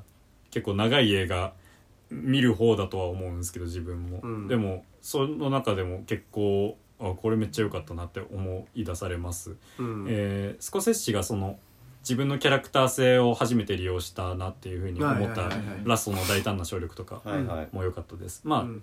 詳しくは番組で、ということで、えー6位インディ・ジョーンズと運命のダイヤル。うん。うん。これインディ・ジョーンズハリソン・フォードが演じるのは少なくとも最後だっていうふうに言われてたやつで、まあ引退作ということになるわけですけど、引退するヒーローに、まあ、ありがとうとさよならを告げるための作品としてはもうこれ以上ないんじゃないっていうふうに完璧だと俺は思ったというかなぜかっつうとそのす一番最初の作品から最終作のラストカットまでインディ・ジョーンズはもう軽妙なまま駆け抜けたなっていうふうに思ったんですよね。だからその最終作引退作ってちょっと重くしようとしたり、うん。今までのなんか歴史を踏まえてこういうオマージュを入れようとか頑張りすぎちゃう肩の力が入りすぎちゃうイメージ結構あるんですけど、めっちゃ軽いんですよねこの映画。へー。だからそこに俺はめっちゃ感動したというか、もう本当これ以上何も求めないよねっていうふうに最後までこれが見たかっただけなんだよねっていうふうにうん。思いました、でまあ気負いがないんだけどその抑えるところは抑えててなんか今までのギミックがたくさんある遺跡の感じとか、はいはい。虫めっちゃ出てくるとか そういうアトラクション性もちゃんと抑えてるしで最後の展開とかちょっと突飛でそんなことになっちゃうのっていう展展開もあるんですけどでもよく考えたらインディ・ジョーンズのシリーズって実はいつもそうだったしうん。その今回はその展開イリュージョンがインディへのその引退おめでとうの花束みたいななんかインディ・ジョーンズにとってそれこそそのキャラクターにとってハリソン・フォードじゃなくてインディ・ジョーンズというキャラクターにとってものすごく嬉しいものだったんじゃないかなっていうふうにうん。思うような展開がイリュージョン的に残されていて、へえうん、なるほど。素晴らしい最終作だったかなと思います。ジェームズ・マンゴールド。はいジェームズ・マンゴールド素晴らしい。あですそうだね。ジェームズ・マうんンゴールドなんだよね。そうなんかスピルバーグがこの撮り方できるのは俺だけだと思ってたっていうふうに 言ってたらしいんですけどもう本当になんか正当後継者なんじゃないかと思うぐらい、へえうん、ちゃんとできててびっくりしました。はい。5位アステロイドシティ。うん。まあこれも番組で話しましたね。えーなんかでもやっぱ今思っても愛するウェス・アンダーソン作品の中でもやっぱ上位かなって俺は思いますね、うん。もういつものことながら画面を見てるだけで至福の時間だったし、うん。そのベスが今回、まあ、今までずっと過剰に統制された画面とうん。どういう距離感でやっていこうかなっていうのを測ってきた中でうん。そのフレンチディスパッチとかちょっと俺はダメだったと思うんですよね、過剰に統制しすぎたなっていうふうに思って、うん。と統制しすぎるとこういうちょっとグルーヴ感がなくなるなっていうふうに俺は思ったんですけど、当時。アストリードシティはそれの不安を乗り越えてめっちゃグルービーな仕上がりになってたなと俺は思いますしまあやっぱり最後の突然舞台を退場するはいはい。主人公オーギーうん。の独白がめっちゃいい、うん。なんか芝居がわからないって言ってうん。うんステージを退場するんですけど、うん。まあ、確かに本当に人生生きてきて今ここの芝居わかんねえなってなることうん。俺はあるというか、はいはい。これ俺のこの人生は何のメタファーなんて思うことあるじゃないですか。ううんん、で思った時にいやなんかメタファーとかは分かんなくていいからまあ演技を続けろよっていうふうに言ってくれる映画でうん。そのショーは続くみたいなまあ、ありがちな言葉に落とし込むのはちょっと情けないですけど、うん。でも本当にそのねショーが続くから演技を続けよう分からないままっていうそのうん。ストーリー性とかがかなりグッとくるものがありました。うん。で4位「ザ・ホエール。うん」うんこれもうん。まあ番組で扱いましたけどやっぱり美しくて無駄のない室内劇だったなっていう記憶が強烈に残っててまあなんかラストシーンとかももちろんいいし、うん。ラストシーンね。そう。アクションさながらの暴食シーンとかうんはい。うん印象的ですね。うん。サントラザ・ホエール最高ですねあと。へえうんサントラがすごい海海っぽくていいです。ううん。ん、室内劇っぽい海っぽさみたいなのがでよくて。でそのこの映画見た時にその語り口もテーマ性もすごく詩だよねっていうふうなことを俺、番組でも言ったと思うんですけど詩だなって思ってでそれをまあ周りに詩を書く友人たちがいるので自分も書いてたんでうん。進めたら結構みんな絶賛してくれて。うん。あやっぱりわかるよねっていうふうに 俺はなったんですけどまあつまるところさっきも同じような言葉出したんですけどこの映画って主観と美化の映画だなっていうふうに思うんですね、うん。美化、うん。でまあじ当時の番組でも話したと思うんですけど、うん。まあ主観と美化ってそれ自体も詩だしエッセイだしひいては創作それ自体とつながるんじゃないかと俺は思うというか、そのチャーリーが主人公のチャーリーが娘のエリーに対して正直な言葉で書けっていうふうにしつこく繰り返すのが、その言葉そのままの意味じゃなくってその俺はなんか正直な言葉こそがあんたがオリジナルになる道だというか、その自分が自分であることそれだけでお前はオリジナルなんだっていうのをお前知っといてくれよっていうことをチャーリーは伝えたいわけですね、うん。お前が自分の主観を持っている自分の何かに対する感想を持っているっていうことが、お前がオリジナルである証明なんだっていうようなことをチャーリーはずっと言っていてだからうん。それってもう本当にシェアエッセイもそうだし俺卒論書いてて卒論すらそうだよな。っていうか論文すらうん。そう。なんかオリジナリティとか誰も書いてないことっていうのを結局求められる引用ではあるんだけどその引用をどう組み合わせるかもそうだしそのどこを大事だと思ったかっていうそこに主観が結局あるわけで、うん。それって正直な言葉自分の言葉で書くっていうことだっていうふうに俺は思うわけですね。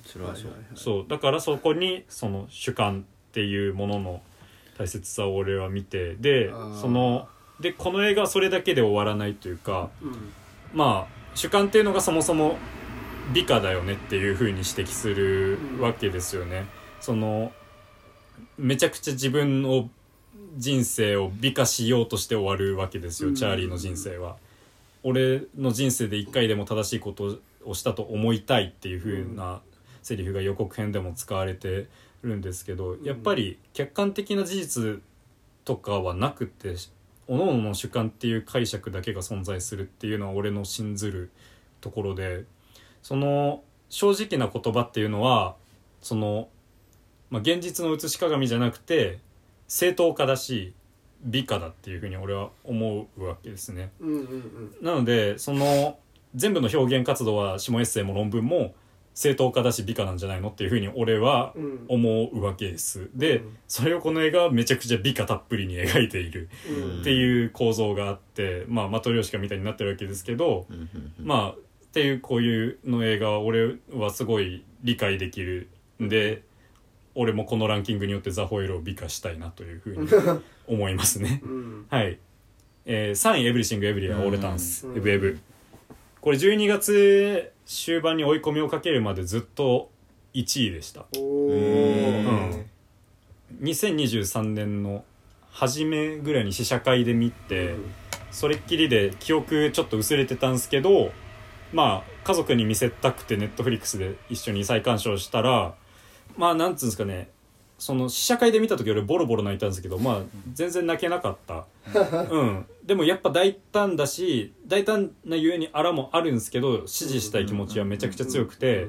でそれはやっぱり俺が今年書き上げた卒論と関係があるんですよ。俺卒論で何やったかっていうとまあ愛恋愛なんですけどそのまあエーリヒ・フロムっていううん。哲学者うん。の「愛するということ」っていう本を扱ってでエーリヒ・フロムがその中で恋愛について語った項がものすごく矛盾した文章で終わるんですね。恋愛をした時その恋愛をして破綻してしまった時恋愛がうまくいかなくなった時お前はそのその恋愛関係を解消することもできるし解消しないこともできるけどどっちも正しいしどっちも間違ってるよっていうことを言っててうん。それって矛盾してるじゃん。じゃあ何が正しいのって思う時にそれを俺は考えたわけです論文を通して。うん。でまあ結局3万字くらいその書いた論文の中でまあ愛とか恋愛とかっていう単語がたくさん出てくるわけですけど、うんうん。それと並ぶ品質単語が矛盾とパラドックスなんですね。なんで恋愛や愛について考えてる先人たちはみんな恋愛とか愛にパラドックス性矛盾性があるよねっていうことに気づいていてでそれは俺もそうだなっていうふうに考えている時にすごく思ったわけです、パラドックスにどうしてもぶち当たるんですね。まあ単純に言えばその自分はその愛する人を同一化したい自分と一緒にいたいって思うけど、相手を尊重したいっていう気持ちは同時にあるから、うん。自分と話しておきたいっていう、うんそれは矛盾する心じゃないですか、うん。それの矛盾する心こそ愛なんだっていう人すらいてまあ何にせよ思考する上でパラドックス矛盾にぶち当たるわけですよ俺らは。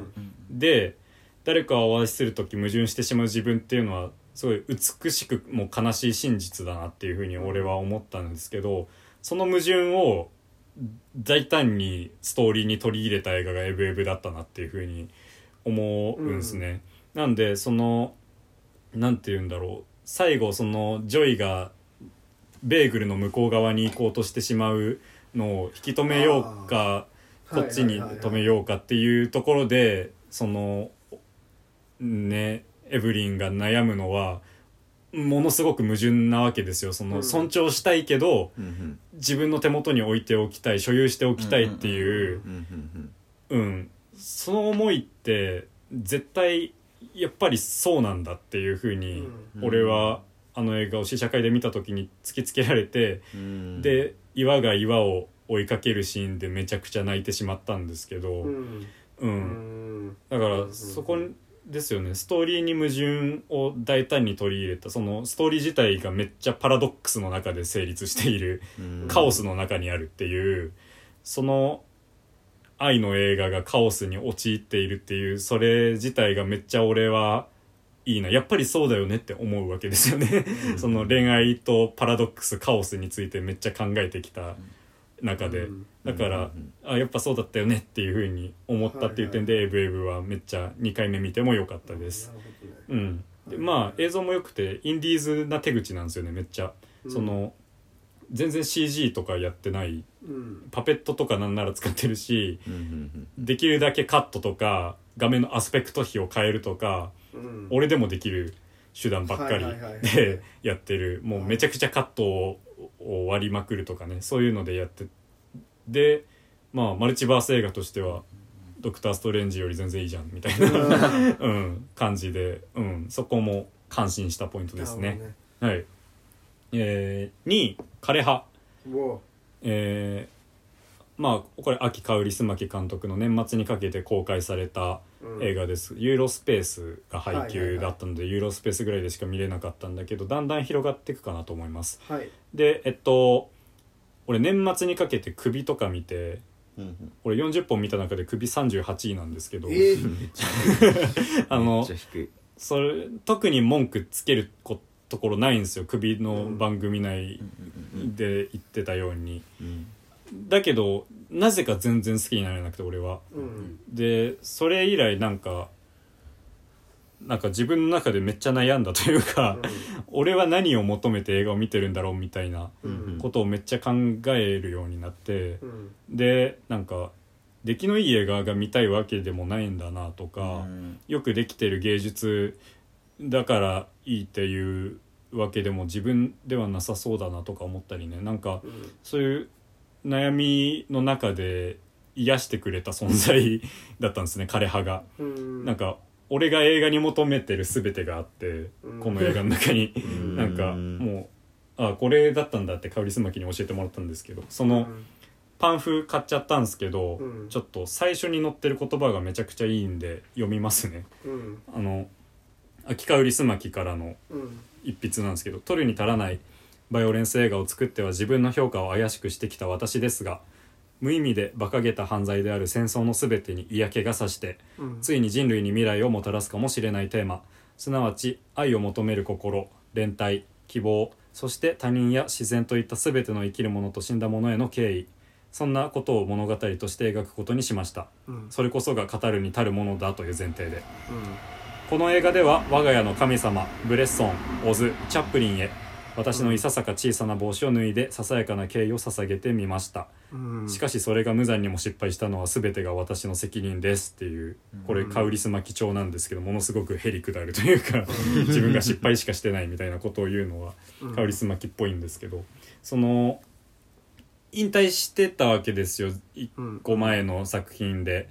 うんうん。あのあれですよなんだっけ？希望の彼。方。あの麦君と絹ちゃんが見ていた映画ですね、であのであそこの、ね、プロモーション中に引退するって言ってた香りすまきが今回戻ってきた復帰作なわけですけど、それの理由としてさっきの言葉を見るにやっぱり戦争の存在はあって、うん。その戦争を見てやっぱり取らなきゃなって思った香りすまきがうんちゃんと劇中でその戦争についてもすごく言及があるんですね、うん。そのラジオでロシアウクライナの侵攻状況がずっと流れてるみたいなのがあってで途中主人公がそれに耐えかねてひどい戦争だっていうような言葉を言うところもあったりするんですけど、だけどやっぱりこの映画はずっとユーモラスでシンプルなラブコメディうんなんですね、それってやっぱり香りすまきのこれこそが語るに足るものだっていう風な哲学は、俺はちょっと理解できるなというか、うん。そのまあもちろん戦争について怒るドキュメンタリーとかも皆さんがたくさん送ってくれたようなのも絶対あるべきだし、そういうのを否定する意図じゃないですけどそそれをこういう風に伝えれる人がいるんだなっていう風に思って俺はものすごくそこに感動しましたね、でまあ最後の方オズとかの名前も出たように、うん。映画愛についても言及があるんですけど、うん。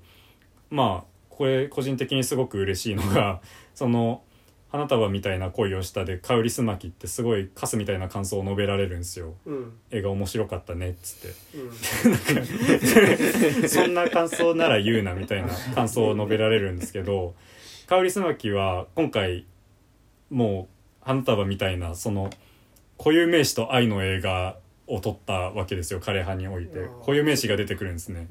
で途中もう大胆に映画が引用されるところとかもあってジャムシュの。うん。でそれについてなんか軽く通りすがりの男の人2人が「何々みたいだったよね。いや俺は何々みたいだなって思った」って言って全く反対の方向に帰っていくみたいな。なんか一瞬のそのシーンで全然花束より上の批評をやってるじゃんっていうふうに思ったというかなんか別に絶対香りすまき対抗意識ないけど俺は勝手にそこに うん、あそうだよねっていうふうに思ったというか。なるほどね。うん、でも物語としては結構あれですね労働者三部作に次ぐ作品だみたいな労働者三部作っていうのがカリスマキあるんですけど、まあ、すごく貧乏な男の人と女の人がまあつかず離れずにうんくっついていくみたいな恋愛映画なんですけどなんかまあ熱い恋よりもすごい円熟した愛を思わせるんですね。出会いの話なのに。うん。だからなんか何もまだ始まってないのに2人は。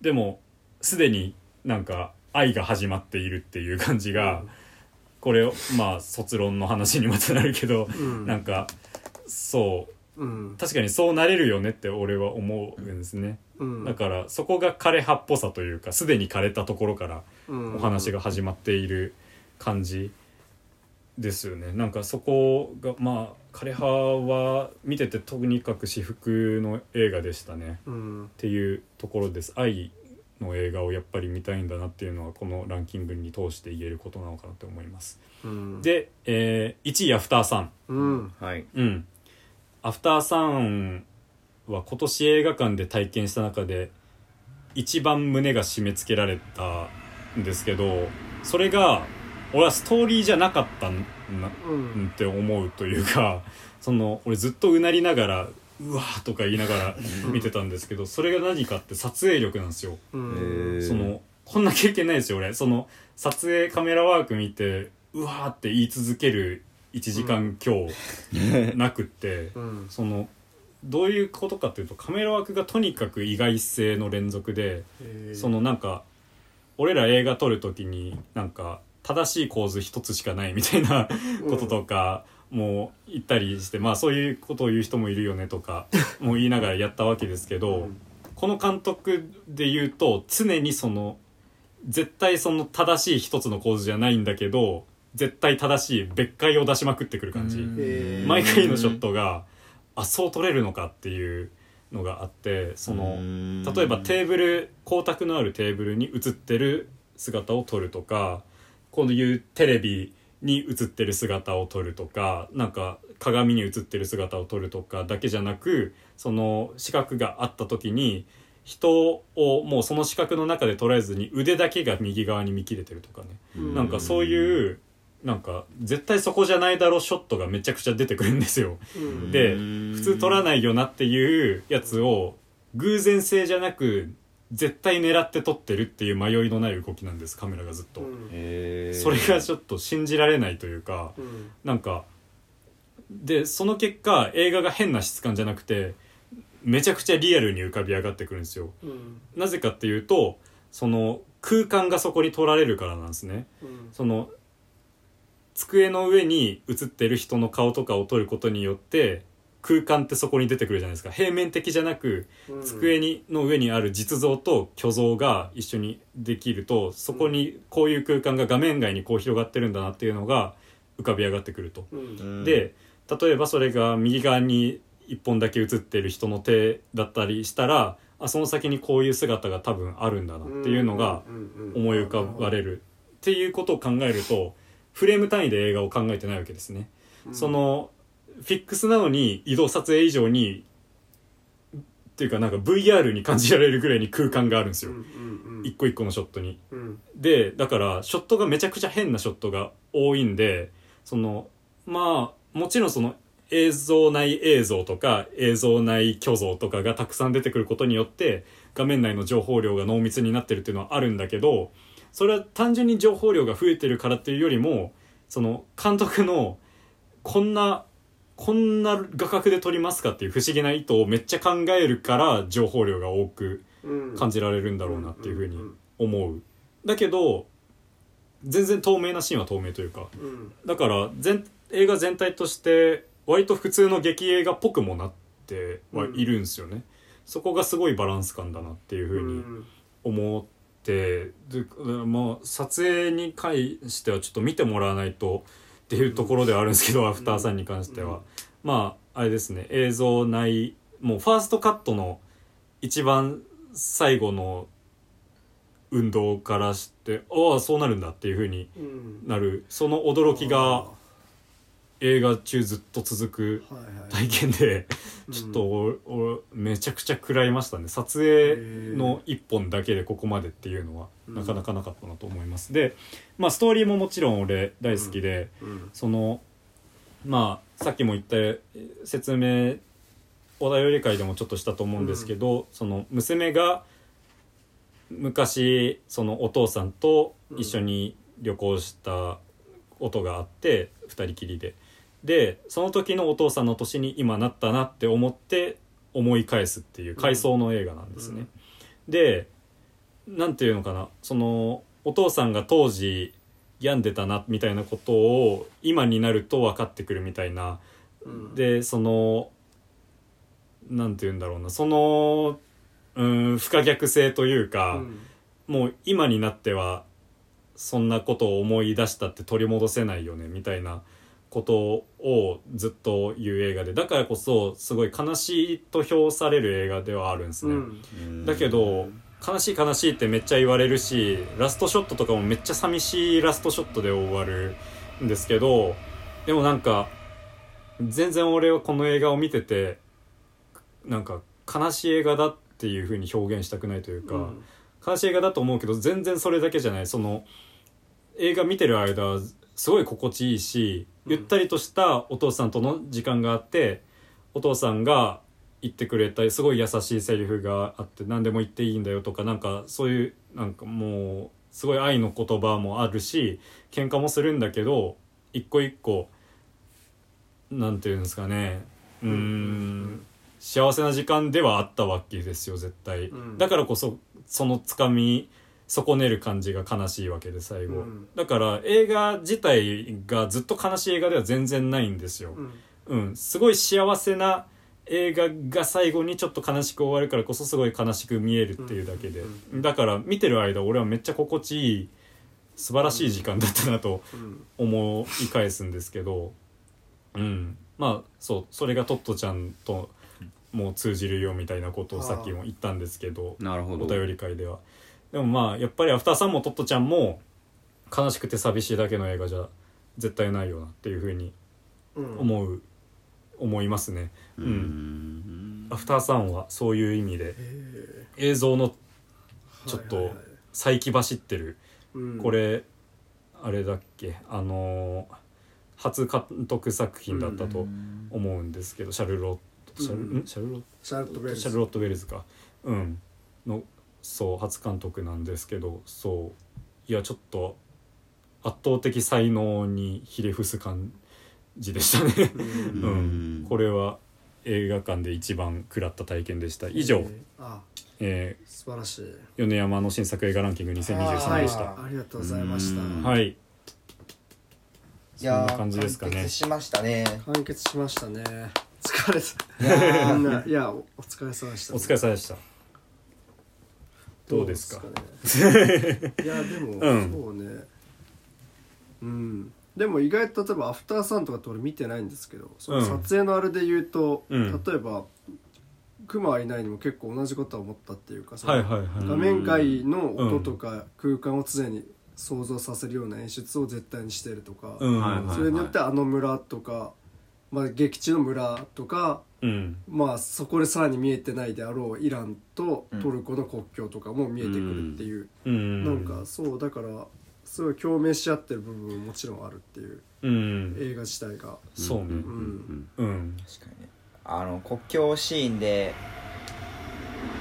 えっとトルコとイランの国境にさまで行くシーンがあるじゃん、はいはいはい。パナヒ監督が、うんであの直後に舞台がトルコにうん。移るとかね、うん。なんかまあ撮影とはちょっと違うかもしれないけど。でもまあそう映画のうん。その、だここを切り取ってるっていうことは何かっていうことを、あうん。映画そうね「アフターサン」もそうだし、うん。うん、いろいろ考えさせる映画がうん。多かったんじゃないですかね。うん。いやだから。わかんない、うん。すげえ疲れちゃう適当なこと言ってる、うんいやでも枯葉とかねうん枯葉もアフターサンンもめちゃくちゃいいんで、うん。ぜひ見てください見てみたいよ。うん。まあそうね。アフターサン。うん。俺2023年不作だとずっと思ってたんですけど、いや豊作でしたうん、ねたくさん見たらねうん。豊作ですうよん。ちゃんとあったね。ううん。んだそうね。うんいやなんかね難しいな。結構めちゃくちゃさ、うん。思い入れある作品とかをちゃんと伝えられた自信がないもんなんか、まあ そううねん。どれだけそうわかります。大事だったかっていうのを、ううん。んいやでもそうね。でもどうちょっと集計しなきゃいけない集集計は年明けに発表でいいんじゃないめんどくさくなってるな。集計ちょっと年明けにしましょう。年明けにしましょかよ。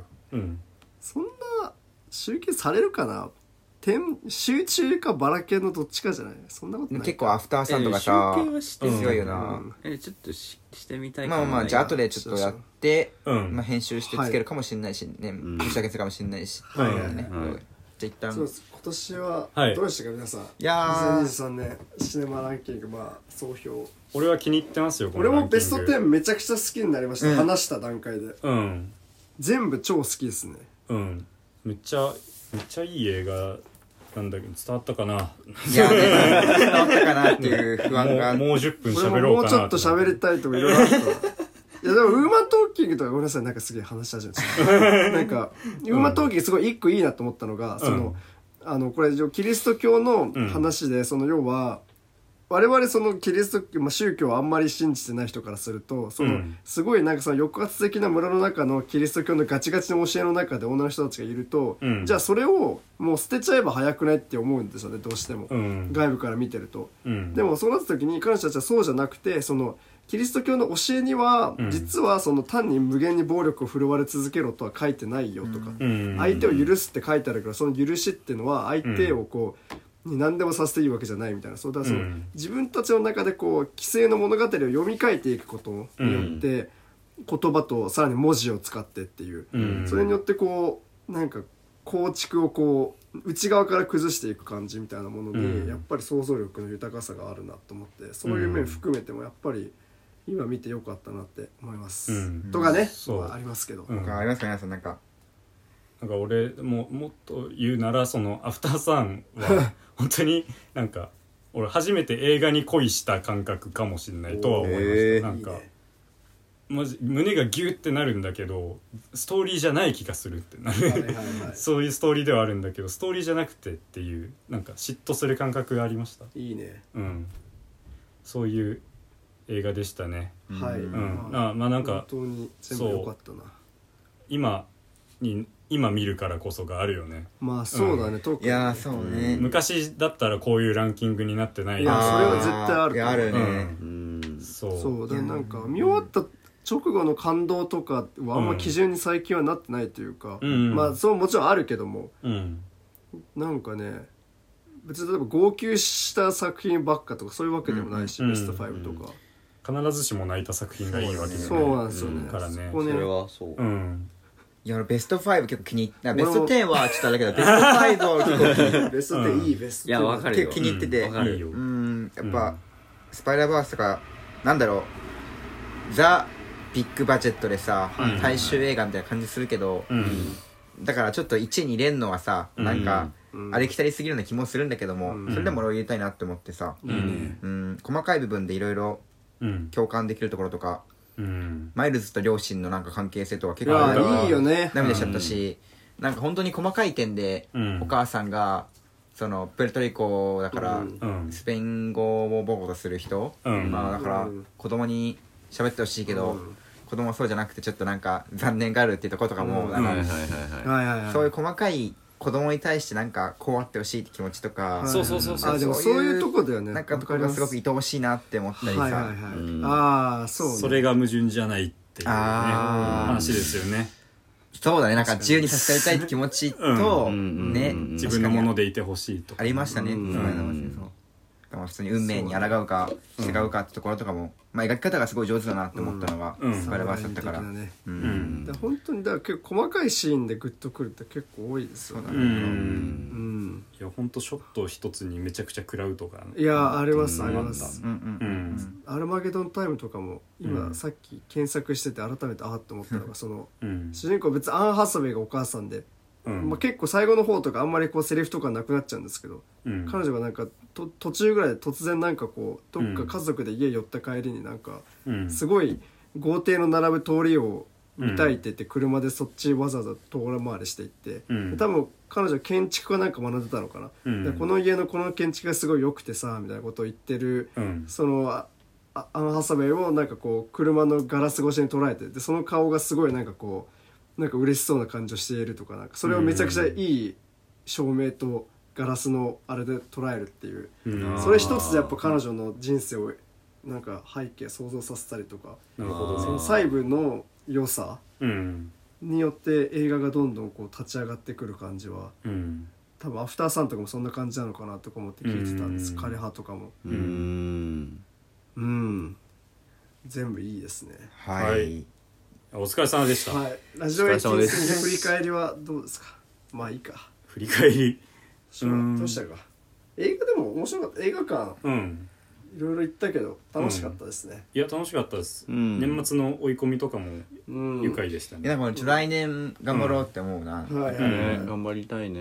うん。配信オリジナルとかもいっぱいあったしね。そうもうちょっと見れるかな。来いやわかんないな。いやでも、う うんん、定期的に映画館に行きたいな。意外と見ようと頑張ればさ、うん。見れなくはないんでね。その無理しないで見れるんで多分、うん頑張っ頑張って、うん。そう。